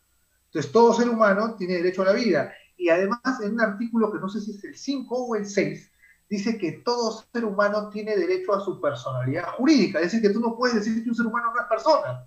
Mira, mira lo que dice el artículo. No puedes decir eso.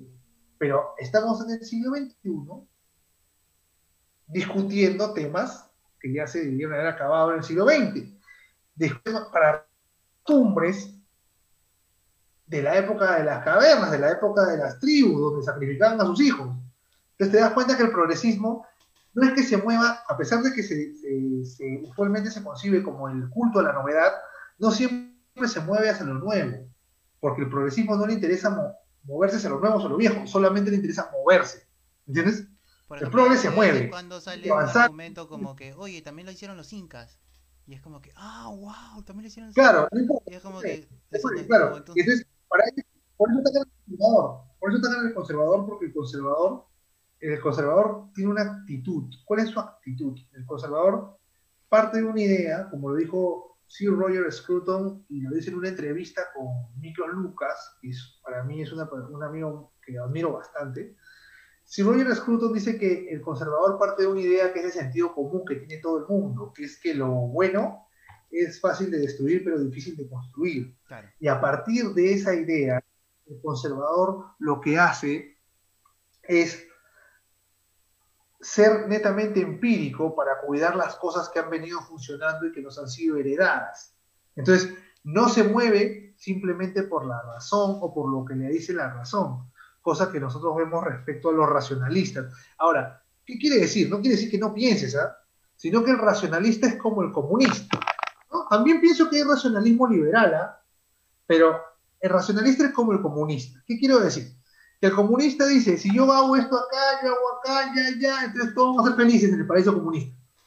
Eso nunca lo probó en la práctica, lo tenía en la cabeza. O sea que la raza, por eso habla, Hayek habla de los intelectuales. Él racionalizó un futuro y cuando lo llevó a cabo se dio cuenta que la realidad no y destruyó millones de vidas. ¿Me entiendes? Eso es lo que pasó con Lenin y con Stalin. ¿no? Lo mismo, este, lo mismo eh, es lo que, perdón, a diferencia de eso, el conservador se rige por el ensayo y error. ¿Entiendes? Yo no me puedo comer una teoría que tú dices que es correcta solo porque tú dices que es correcta. Tengo que probar cómo funciona. Entonces, por ejemplo, un amigo ayer me preguntó, oye, pero Coco, ¿tú estarías de acuerdo con que legalicen todas las drogas o legalicen? Porque mira, una amiga me ha dicho que sí, que sí. Este, también es igual que la marihuana, tiene otros defectos. Entonces yo le dije así, mira, hagámosla simple. Portland, en esta votación última de Estados Unidos, acaba de declarar legal casi todos los consumos de todas las drogas en cierto porcentaje. O sea, todas las drogas se pueden consumir. ¿Ok? Mira, esperemos 10 años y mira cómo le va. Con un sistema de salud mejor que el nuestro, en Estados Unidos, vamos a ver cómo a Portland le va. Si a Portland le va bien, hacemos una prueba acá. Pero si le va mal, California ya tiene, o sea, ya probó algunas cosas y no le ha ido también. la marihuana nomás. La marihuana nomás, creo. La marihuana. Pero también este regalaban, por ejemplo, jeringas en San Francisco para, para los este Hay que ver cómo, pero hay que ver. No, no son ejemplos que para mí sean tan concluyentes por el hecho que Portland legalizó todas. Prefiero ver a Portland. Sí, puede ser. ¿Me entiendes? Pero creo que, por ejemplo, Prefiero ver a California, California, o sea, al ver que no puede legalizar, ha tratado de, de dar unas facilidades, o sea, por bordeando, ¿no? Por ejemplo, el tema de las La pregunta-. Pero la pregunta va a ser al final del, di- del día va a ser ¿cuánta gente lograste recuperar si la drogadicción se incrementó y si es que el problema público de violencia, de, de, de- de- de cuidados de salud de esa gente o los costos de tener tanta gente drogada en California disminuyó con tu actitud o no? Claro. ¿Sí o no? Por ejemplo, Claro, o sea, claro, dime, dime. se parte, se parte de creer que lo que te hace bien a ti le hace bien a toda la sociedad. Sí, para mucha gente tengo derecho a, a andar drogado tirado por el piso con tal que no le cueste a nadie. Pero este, si todos estuvieran haciendo lo mismo, Claro. Por ejemplo, un, un- un, este, un conocido mío, que lo- bueno, lo considero un amigo, eh, comentaba, ¿no? Que decía, eh, eh, los números de, de personas que fuman, según él, creo que no, pero según él, dice que han aumentado a pesar de, de este, ¿cómo se llama? De la fotito, ¿no? Con, con la persona que se está muriendo en el reverso de la caja, ¿no? Y decía, ¿de qué ha servido al final la publicidad si al final la gente le da igual, ¿no? Y, y, y para mí es, este, el tema se centra es, ¿qué es lo que quieres, ¿no? O sea, ¿quieres reducir el consumo? ¿O quieres, este, que no se, o- perdón, ¿quieres que no se consuma? o quieres que no haya problema policial, ¿no? Muertes, o sea, crimen, ¿no? Salud o de salud, el tema del tabaco. Mira, por ejemplo, esa es la gran hipocresía también de lo, del impuesto selectivo al consumo del tabaco. Claro. Que alguien muestre las cifras que el Estado, esa plata, la ha llevado a temas de contra el cáncer. Claro. Porque, porque obviamente, obviamente si al final tú estás diciendo que esto tiene un costo social, el tabaco tiene un costo social que se represente, y yo también creo que es posible, ¿eh? que es cierto, pues, a pesar de que yo he sido, he sido un fumador bravo, ¿eh? yo fumaba 20 cigarrillos donde no regresaba a mi fe cristiana, este, eh, salía 40, me fumaba, y ¿qué sucede? Que después que lo dejé, el precio fue aumentando del tabaco, ¿no? Ahora ya no es lo mismo el precio de lo que yo consumía en el 2014, que fue cuando dejé, a, ahorita, ¿no? Y entonces siempre el, el, Estado decía que te ponía ese tipo de... Con el tabaco causabas un costo social, ¿no? Gente enferma de cáncer de pulmón que tendría que este, cuidarse en un centro de salud. Entiendo ese punto. Pero mi pregunta es, si es que realmente agarraron la plata del impuesto selectivo al consumo para ponerlo pues en clínicas que vean el tema del cáncer de pulmón. Claro, o sea, o sea ¿cuál era la intención de que, lo cobra, de, lo cobra, que no compren? Lo cobra, pero no lo, lo cobra, pero no lo destina. O sea, dicen, oye, te voy a cobrar por tu salud, pero no le pongo nada. Claro. Entonces, porque le estoy cobrando específicamente, ¿por qué, ¿por qué hago énfasis en esto? Porque como se llama impuesto selectivo al consumo, tiene una justificación selectiva porque va a productos específicos. Y por tanto, ese producto yo lo tengo que usar. Si yo estoy diciendo que es por un costo social, lo tengo que usar para reducir el costo social. ¿Cierto no es cierto? De ya, pues. Mínimo. O sea, a eso voy. No, no voy a estar encareciendo las cosas a la gente. Ahora, en ese tema de las drogas, por eso te digo que hay que ser bien, este, hay que ser bastante cuidadoso, hay que ver los ejemplos de otros países cómo les ha ido yendo. A Holanda no le ido tan bien, por lo menos en el tema de que el turismo le ha venido, le ha venido un turismo de marihuana grandísimo. En un tiempo y ellos inclusive pensaron reducir ese, ese turismo, ¿no? Este, hay que ver lo que hacen los otros países primero, y después de eso, no significa tampoco copiarlo todo, porque hay una antropología propia del peruano, ¿me entiendes? Hay una antropología propia del peruano que no es la misma que la que hay en Estados Unidos, la que hay en Noruega, en la que hay en otros países, en la India, en la China, en Brasil, inclusive acá muy cerca. Sí, claro. Si tú la quieres proponer, tienes que por lo menos hacer un ensayo de error. Entonces, primero ver a los otros y después ver aquí si es que eso realmente se debería ver. Yo particularmente pienso que no. ¿Entiendes? Yo pienso que no. Este, así, así tajante. Este, yo pienso que al final eso va a hacer mucho más daño. ¿Por qué? Porque en este país tú tienes, y tienes familias que están muy, muy golpeadas. La familia en este país está enferma, igual que la familia de los de Portland está enferma. Y me parece que ya estamos hace rato como Estado abriéndole siempre huecos y frentes a los padres que no pueden cubrir, ¿entiendes? Y este sería un más. Y también sería un frente, este, ya lo de ideología de género es un frente, porque tu padre te dice una cosa y tu maestro, que no se encarga de ti, que no sabe de dónde ha salido, que no sabe ni qué tendrá en su casa, que no sabe ni, ni qué le habrá pasado al niño, si tendrá un trauma, si será un psicópata, no sabes lo que es tu maestro. Y con esto no estoy hablando mal de los maestros, sino que seamos sinceros. O sea, un, buen padre le dice una cosa y viene un pata y le dice otra cosa a tu hijo.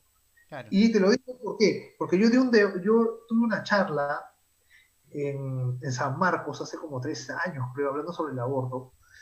Y me salió un pata de allí, me dijo, yo, a mí, yo, yo tuve que enseñarle a unos niños sobre sexo en un colegio y, y, este, y sabían más que yo.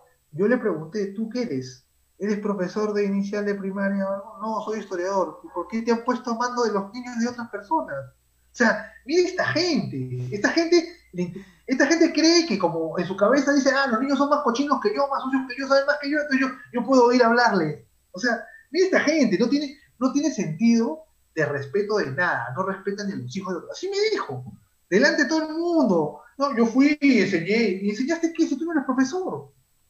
Tú eres profesor de historia. Tú eres historiador, ¿qué tienes que ver enseñando sexo a los niños? Claro. ¿Qué sabes de eso? Mira, date cuenta.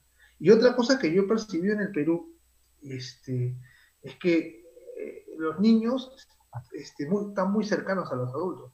O sea, este, en, Estados Unidos todo eso sí bien reglamentado. ¿Te das cuenta? En Estados Unidos no entras a cualquier parte, ¿entiendes? Sí. Este, claro, entonces, entonces eso también ayuda un poco a los padres de familia este, para que ellos tomen las mejores decisiones respecto a esas cosas. ¿No? Este, tampoco es un asunto de... no es tan fácil, o sea, al menos en Estados Unidos... O sea... Pero no le voy a abrir más puertas, no le voy a abrir más puertas con la droga. O sea, sí, claro, pero en Estados Unidos son muy, o sea, son muy, podrán tener mucho tema de liberal, toda la cosa, todo, vida liberal y todo, pero tienen muchas cosas muy estrictas. O sea, yo, yo me acuerdo, la única vez que he ido en mi vida, me acuerdo que este entré a una computadora y habían páginas que no podías entrar. O sea, y eran páginas simples, o sea, cosas de, por ejemplo, no sé, de un blog que te salía para descargar canciones, por ejemplo, ¿no? Que a veces hay blogs que, que publican, este, no sé, disco de música, algo.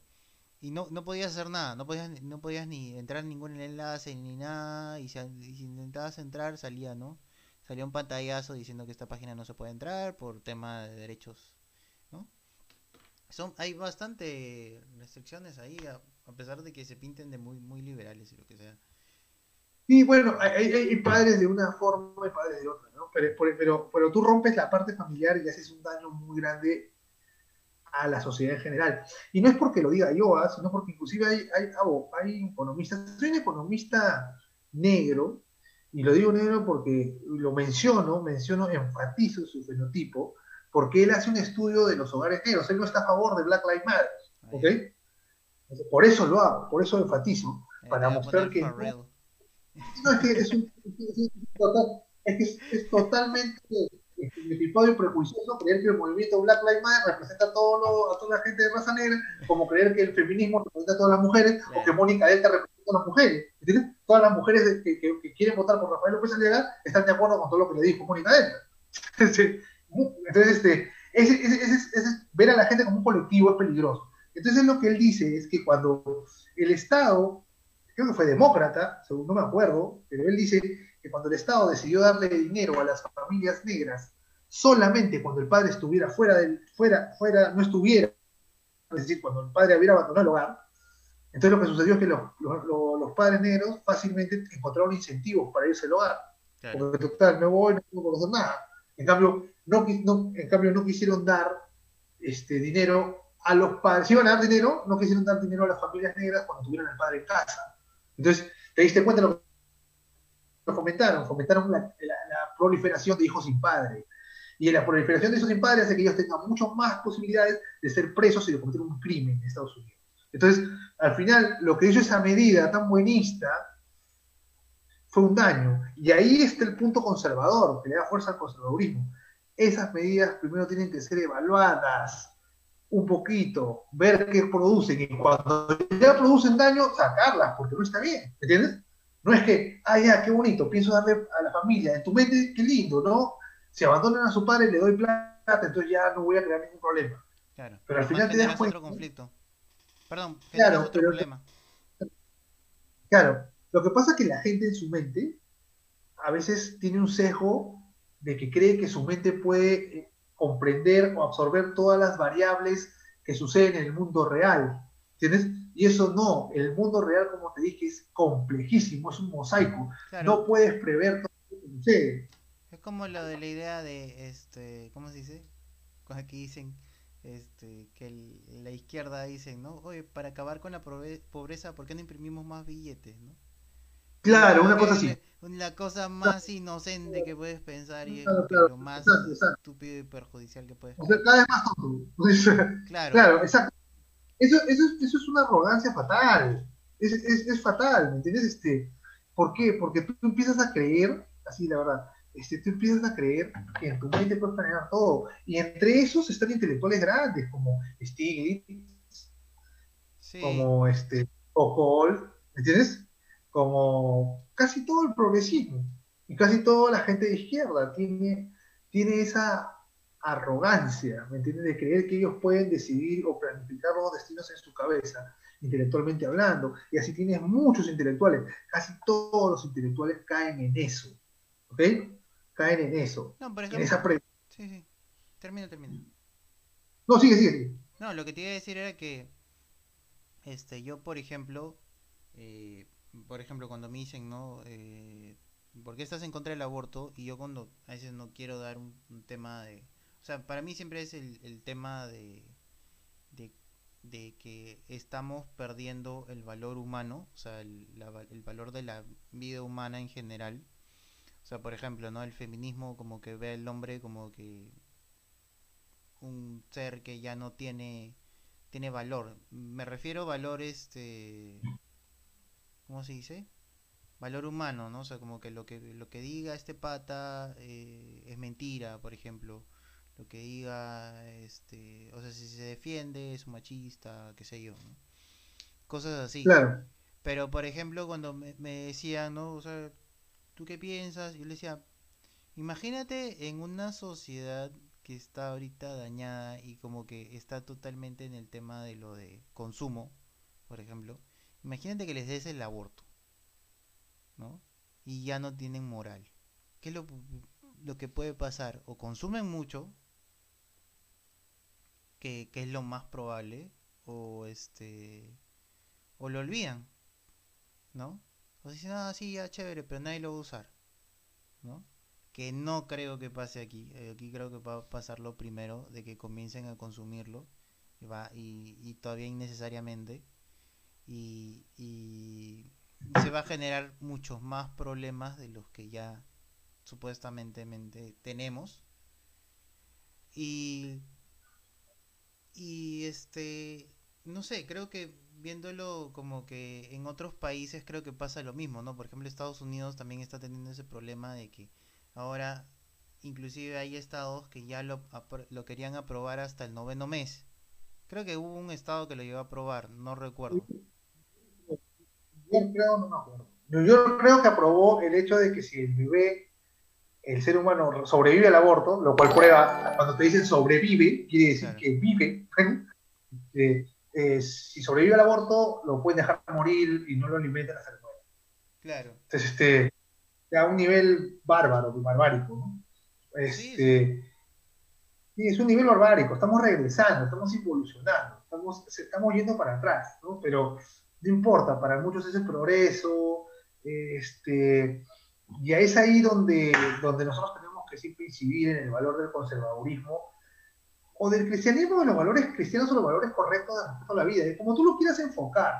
Que yo lo voy a enfocar siempre desde mi perspectiva cristiana, ¿ok? Y sí, en algún momento lo puedo enfocar desde mi perspectiva conservadora porque también soy así.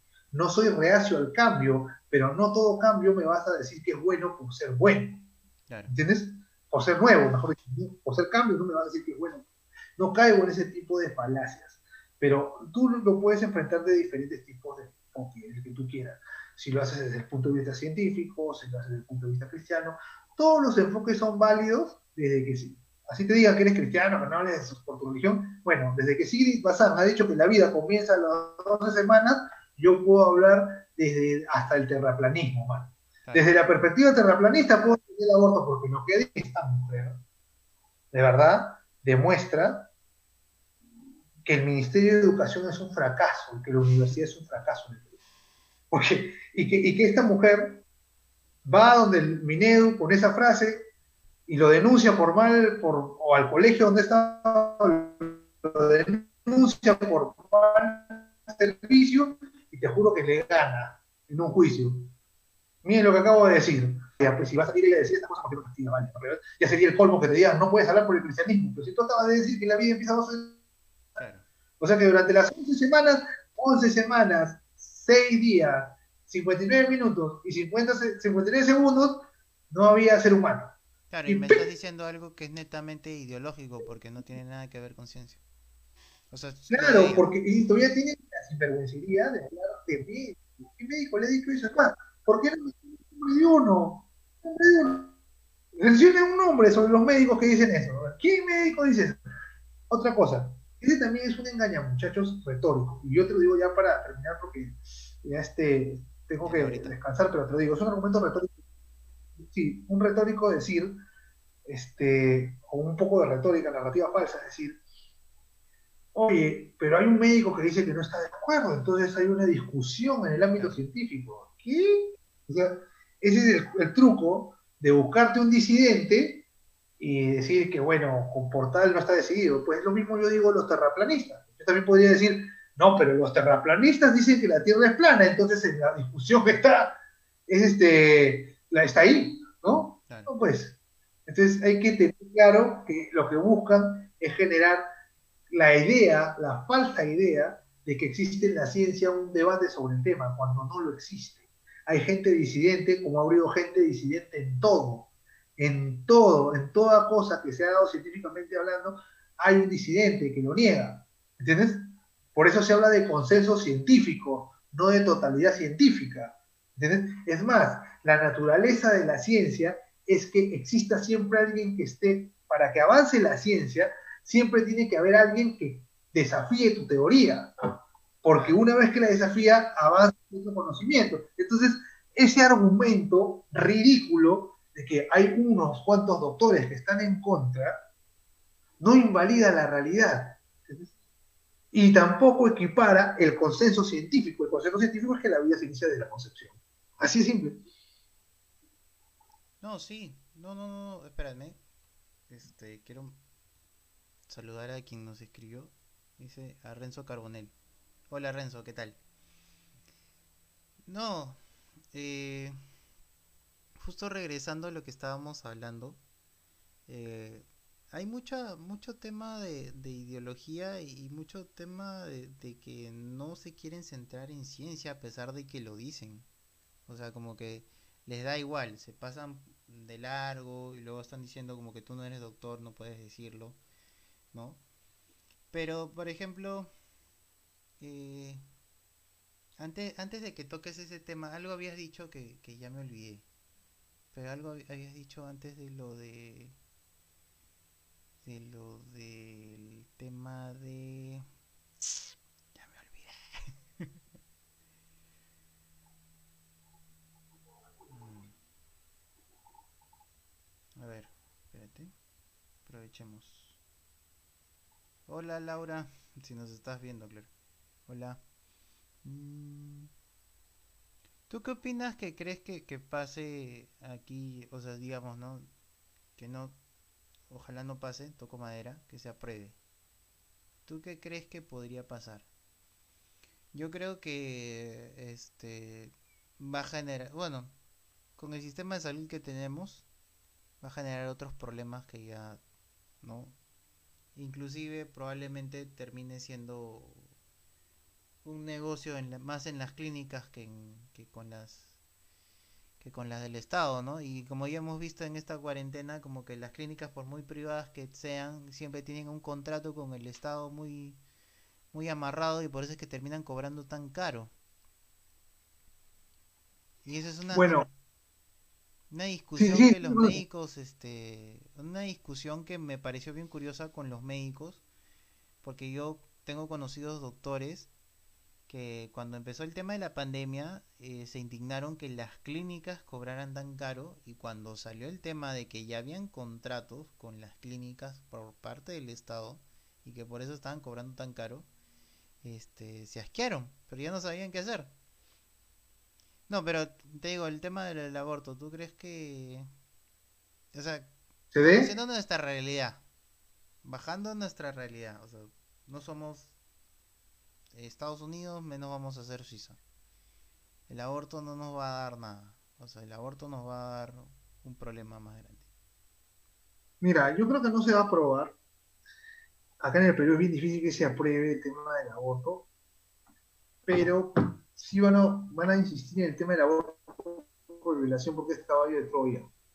Y el caballo de Troya es bien complicado. ¿Por qué? Porque cuando tú abres la puerta, pides más, y es que los movimientos feministas nunca se han detenido por la violación de las niñas. O sea, te lo pongo así. Cuando hubo el tema del aborto, o mejor dicho, los movimientos abortistas, por ejemplo, vieron el tema del aborto en Chile por tres causales, se lo aprobaron, y al año, a los seis meses que hicieron. Está el otro. Igualito en Uruguay. Claro, es un floro, todo es un cuento, un cuentazo. Un cuentazo que un, una persona analista, una, una estatista se da cuenta rápido. Claro. No, y aparte alguien que sepa de historia, ¿no? Porque eso pasó Roe versus Wade, ¿no fue? Claro, claro Roe versus Wade fue una falsedad. Claro. Fue una que, falsedad. nunca se, que nunca Sí, se que- solucionó. Exacto, que nunca se solucionó. Y ahí está el asunto, ¿no? Este, este el asunto. Entonces, yo por eso creo que, que en realidad este, acá no se va a aprobar el aborto, pero la violación sí podrían ellos manipularla a la gente. ¿Por qué? Porque, en primer lugar, tampoco. La violación tiene varias cositas. Ellos siempre buscan. No, no les interesa a la niña violada, en realidad.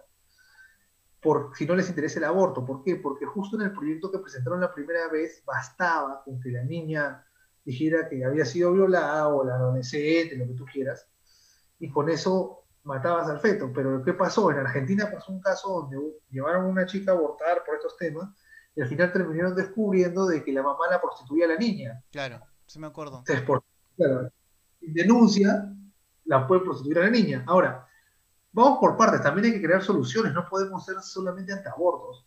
Pero yo te digo que si no hay desarrollo económico, no van a disminuir las tasas de eh, violaciones de niñas, porque muchas de las violaciones se dan en, en hogares, muchas y en hogares donde viven todos juntos, ¿entiendes? Sí. porque así no es así nuestra pobreza. Tienes que tú evitar eso. Y además porque cuando más pobreza hay, vas a ver que los sitios son más alejados, de donde hay más pobreza, los sitios son más alejados del Estado. O sea, no hay, no hay hospital, la comisaría es muy pequeña, no hay herramientas en la comisaría para hacer la denuncia, para hacer las pruebas, para hacer las cosas. Entonces, ¿entiendes? Entonces, para hacer las investigaciones, entonces, tienes que manejar eso.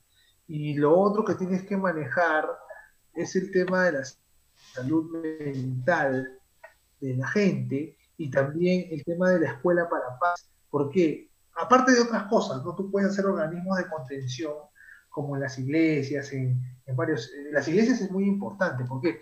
Porque, por ejemplo, en Chile, cuando el aborto estaba prohibido y algunas mujeres querían abortar, está penalizado el aborto, hacían contención con las iglesias. Chile en esa época tenía el menor índice de mortalidad materna de todo Sudamérica y solo le ganaba Canadá. O sea, Canadá tenía menos muertes maternas que Chile. O sea, era un país en ese tema en el primer mundo, porque era el número 10 en muertes maternas del mundo, en, en menor, menores muertes. Entonces, aún con el aborto penalizado, las, las mujeres no morían, pero había un sistema de contención importantísimo. Entonces, muchas de las mujeres tenían miedo de lo que veían sus papás, y para eso ya entraba el párroco de la iglesia, ¿me entiendes? Que en ese momento, o sea, ¿a qué le llamo yo? Sociedades intermedias entre el Estado y el individuo, que al final generaban esos nexos que terminaban haciendo contención, y muchas de las chicas que en un momento, o las mujeres que en un momento no querían tener el bebé, al final lo terminaban teniendo, ¿entiendes? Entonces, este, y lo bueno, y eso es lo que me gusta, por ejemplo, de la pastora Milagros Aguayo de Renovación Popular, ¿no? Este, yo, yo voy a votar por ese partido, así que hago el disclaimer de una vez, porque hay gente que abre la bocota sobre un tema, pero, está, pero no te dice por qué va a votar. Entonces, este, yo te lo digo de frente, yo voy a votar por Renovación Popular para congresista y para presidente. Yeah. Entonces, este, porque Pedro Franque, por ejemplo, es izquierdista, hablaba en, en la, todos los días hablaba en Hildebrand como, como, como periodista, como analista, pero en realidad él era del equipo de Verónica Mendoza, así que le daba con palo a todo el mundo. Entonces, este, yo por lo menos no tengo la doble careta que tienen los zurdos.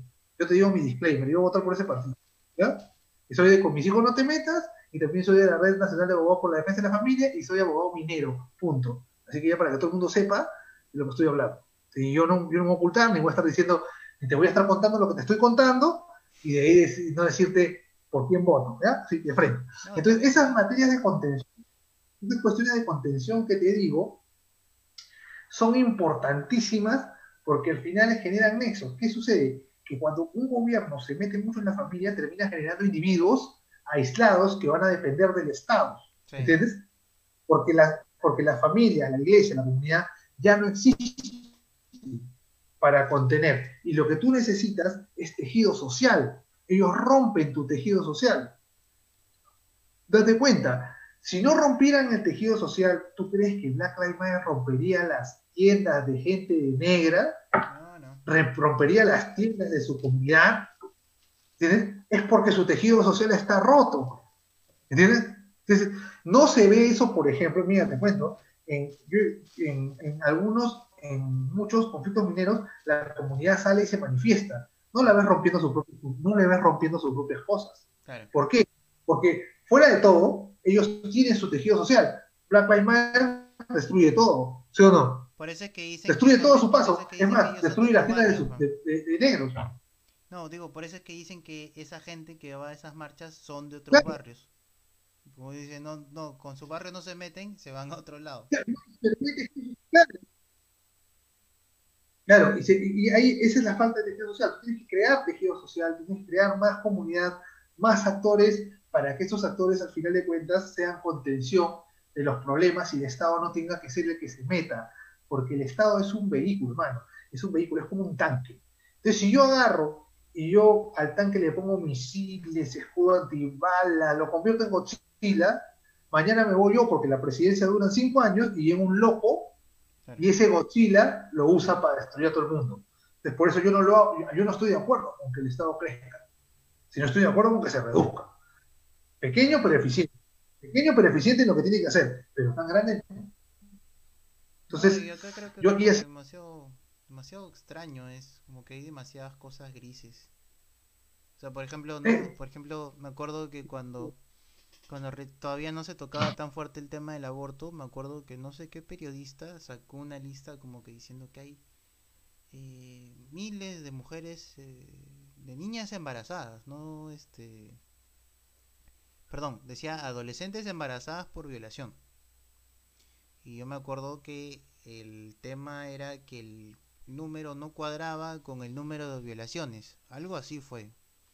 Y ahí fue cuando hice la consulta y me dice que por ley, ah, si por ejemplo una chica de 15 años está embarazada o menos, no me acuerdo qué edad era, pero creo que es, creo que es entre 15 o 14, si está embarazada, la, automáticamente la consideran embarazo por violación. Y yo me quedé, ¿qué? Y ese me dijo, sí, se le considera porque es como es menor de edad y es menos de adolescente o es adolescente, están considerando como embarazo por violación. Y, y pregunté, ¿pero sin violador? Y me decían, sí, o sea, simplemente están considerando eso por el, por el embarazo. Y es algo que sí he corroborado. No me acuerdo de la edad específica, pero sí me acuerdo, o sea, me acuerdo, no me acuerdo de los detalles específicamente, pero sí me acuerdo que era como que eh, lo estaban considerando y, y no es que están mejor dicho, no es que ellos mismos están aumentando los números, sino que están aprovechando los números existentes para hacer la trampita, ¿no? Están haciendo así como que una trampita y están así como que te quedas como que, ¿por qué hay tantos embarazos? Qué, qué raro, ¿no? como que no, no cuadra. Y regresando al tema de lo del tema de salud, algo que yo siempre decía hace tiempo, me acuerdo, cuando me preguntaban, ah, sí, ¿por qué estás en contra del aborto? Y yo me acuerdo que decía, imagínate que estando en Perú, que, todavía inclusive estamos desconectados en general todo el país.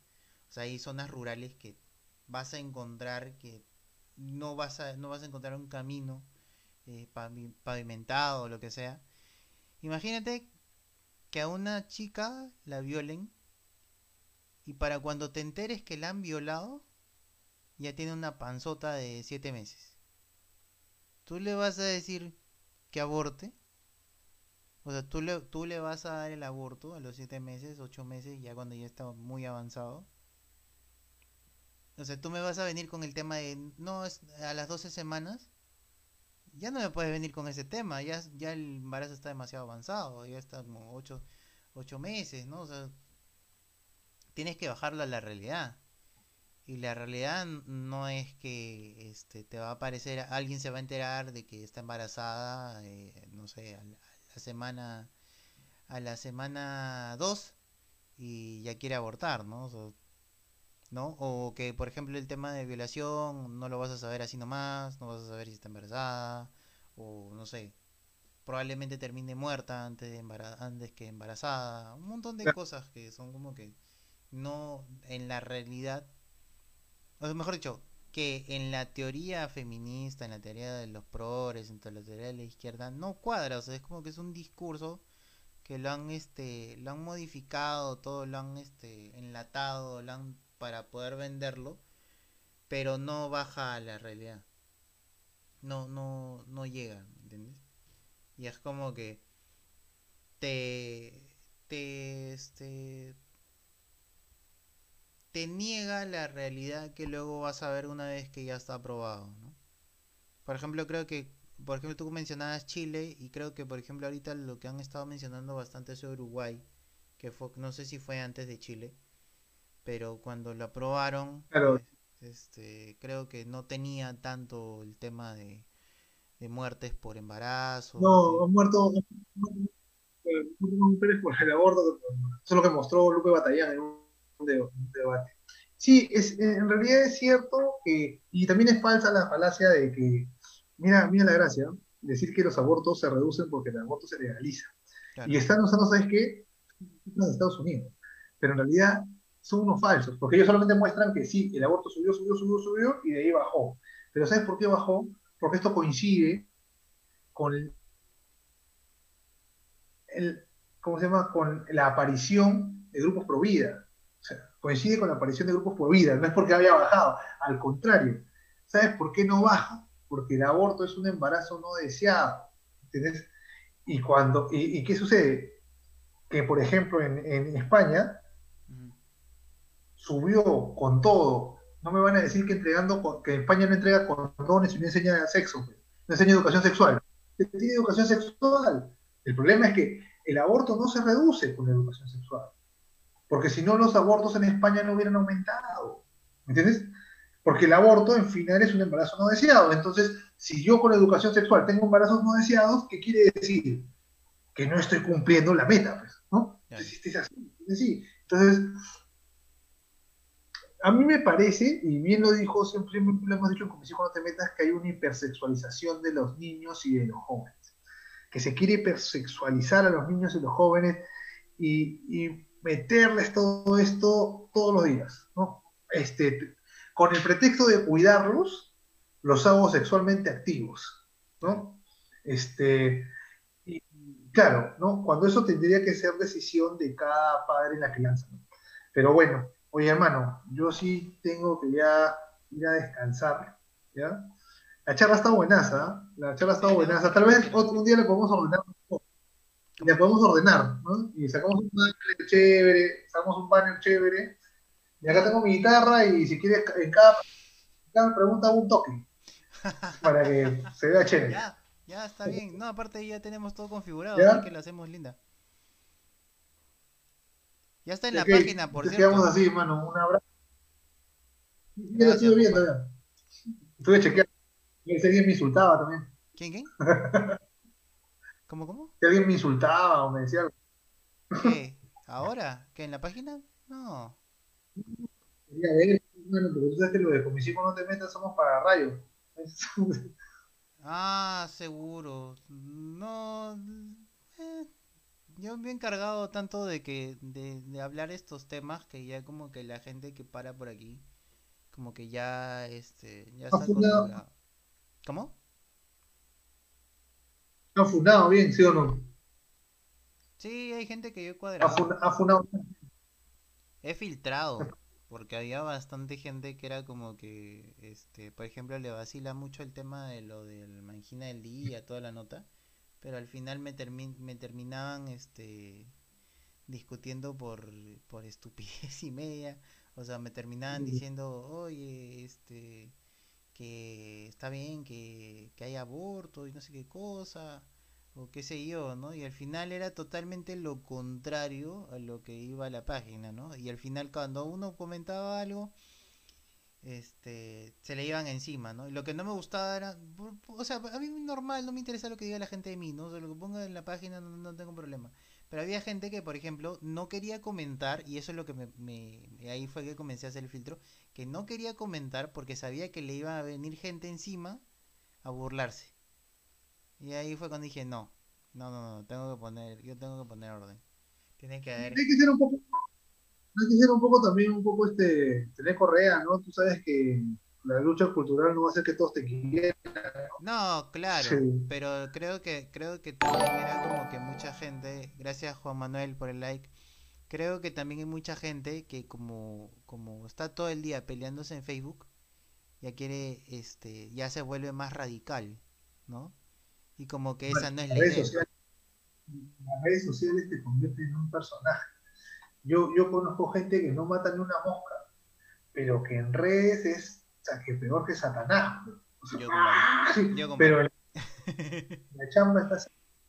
Sí. No, no, no, no, pero, pero yo he visto insultos, pues hermano, yo no te veo con insultos, yo te veo, siempre te he visto que puedes ser muy, muy, muy firme en una.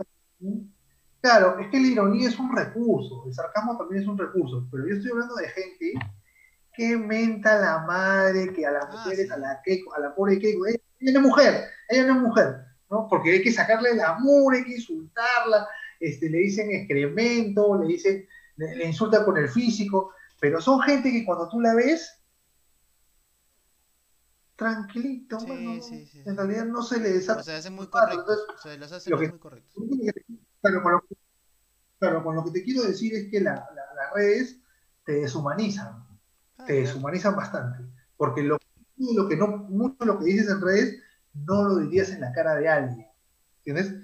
¿Por qué? Porque el contacto humano te humaniza. O sea, por más que parezca redundante, el contacto humano te humaniza. Entonces tú te ves a la cara de alguien, lo ves a los ojos, y obviamente tratas de explicar mejor.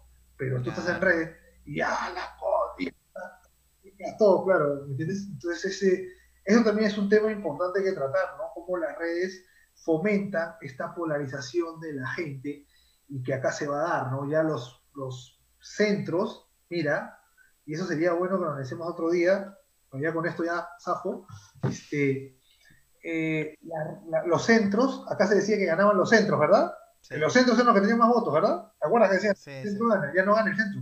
Ya, Hace tiempo ya que- cada vez el centro no interesa, así ya cada vez el centro no interesa y así va a seguir pasando. Entonces, este, eso quiere decir que estamos cada vez más polarizados.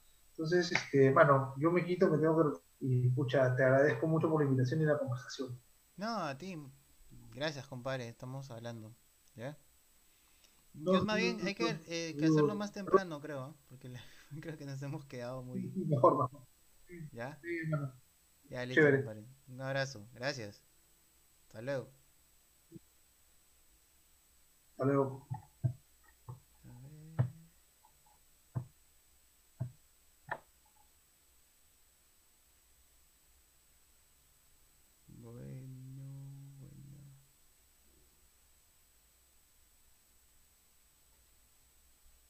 Bueno, gente, no sé si aún se me escucha, pero eh,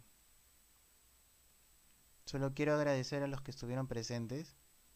Eh, a ver, vamos a leer los comentarios.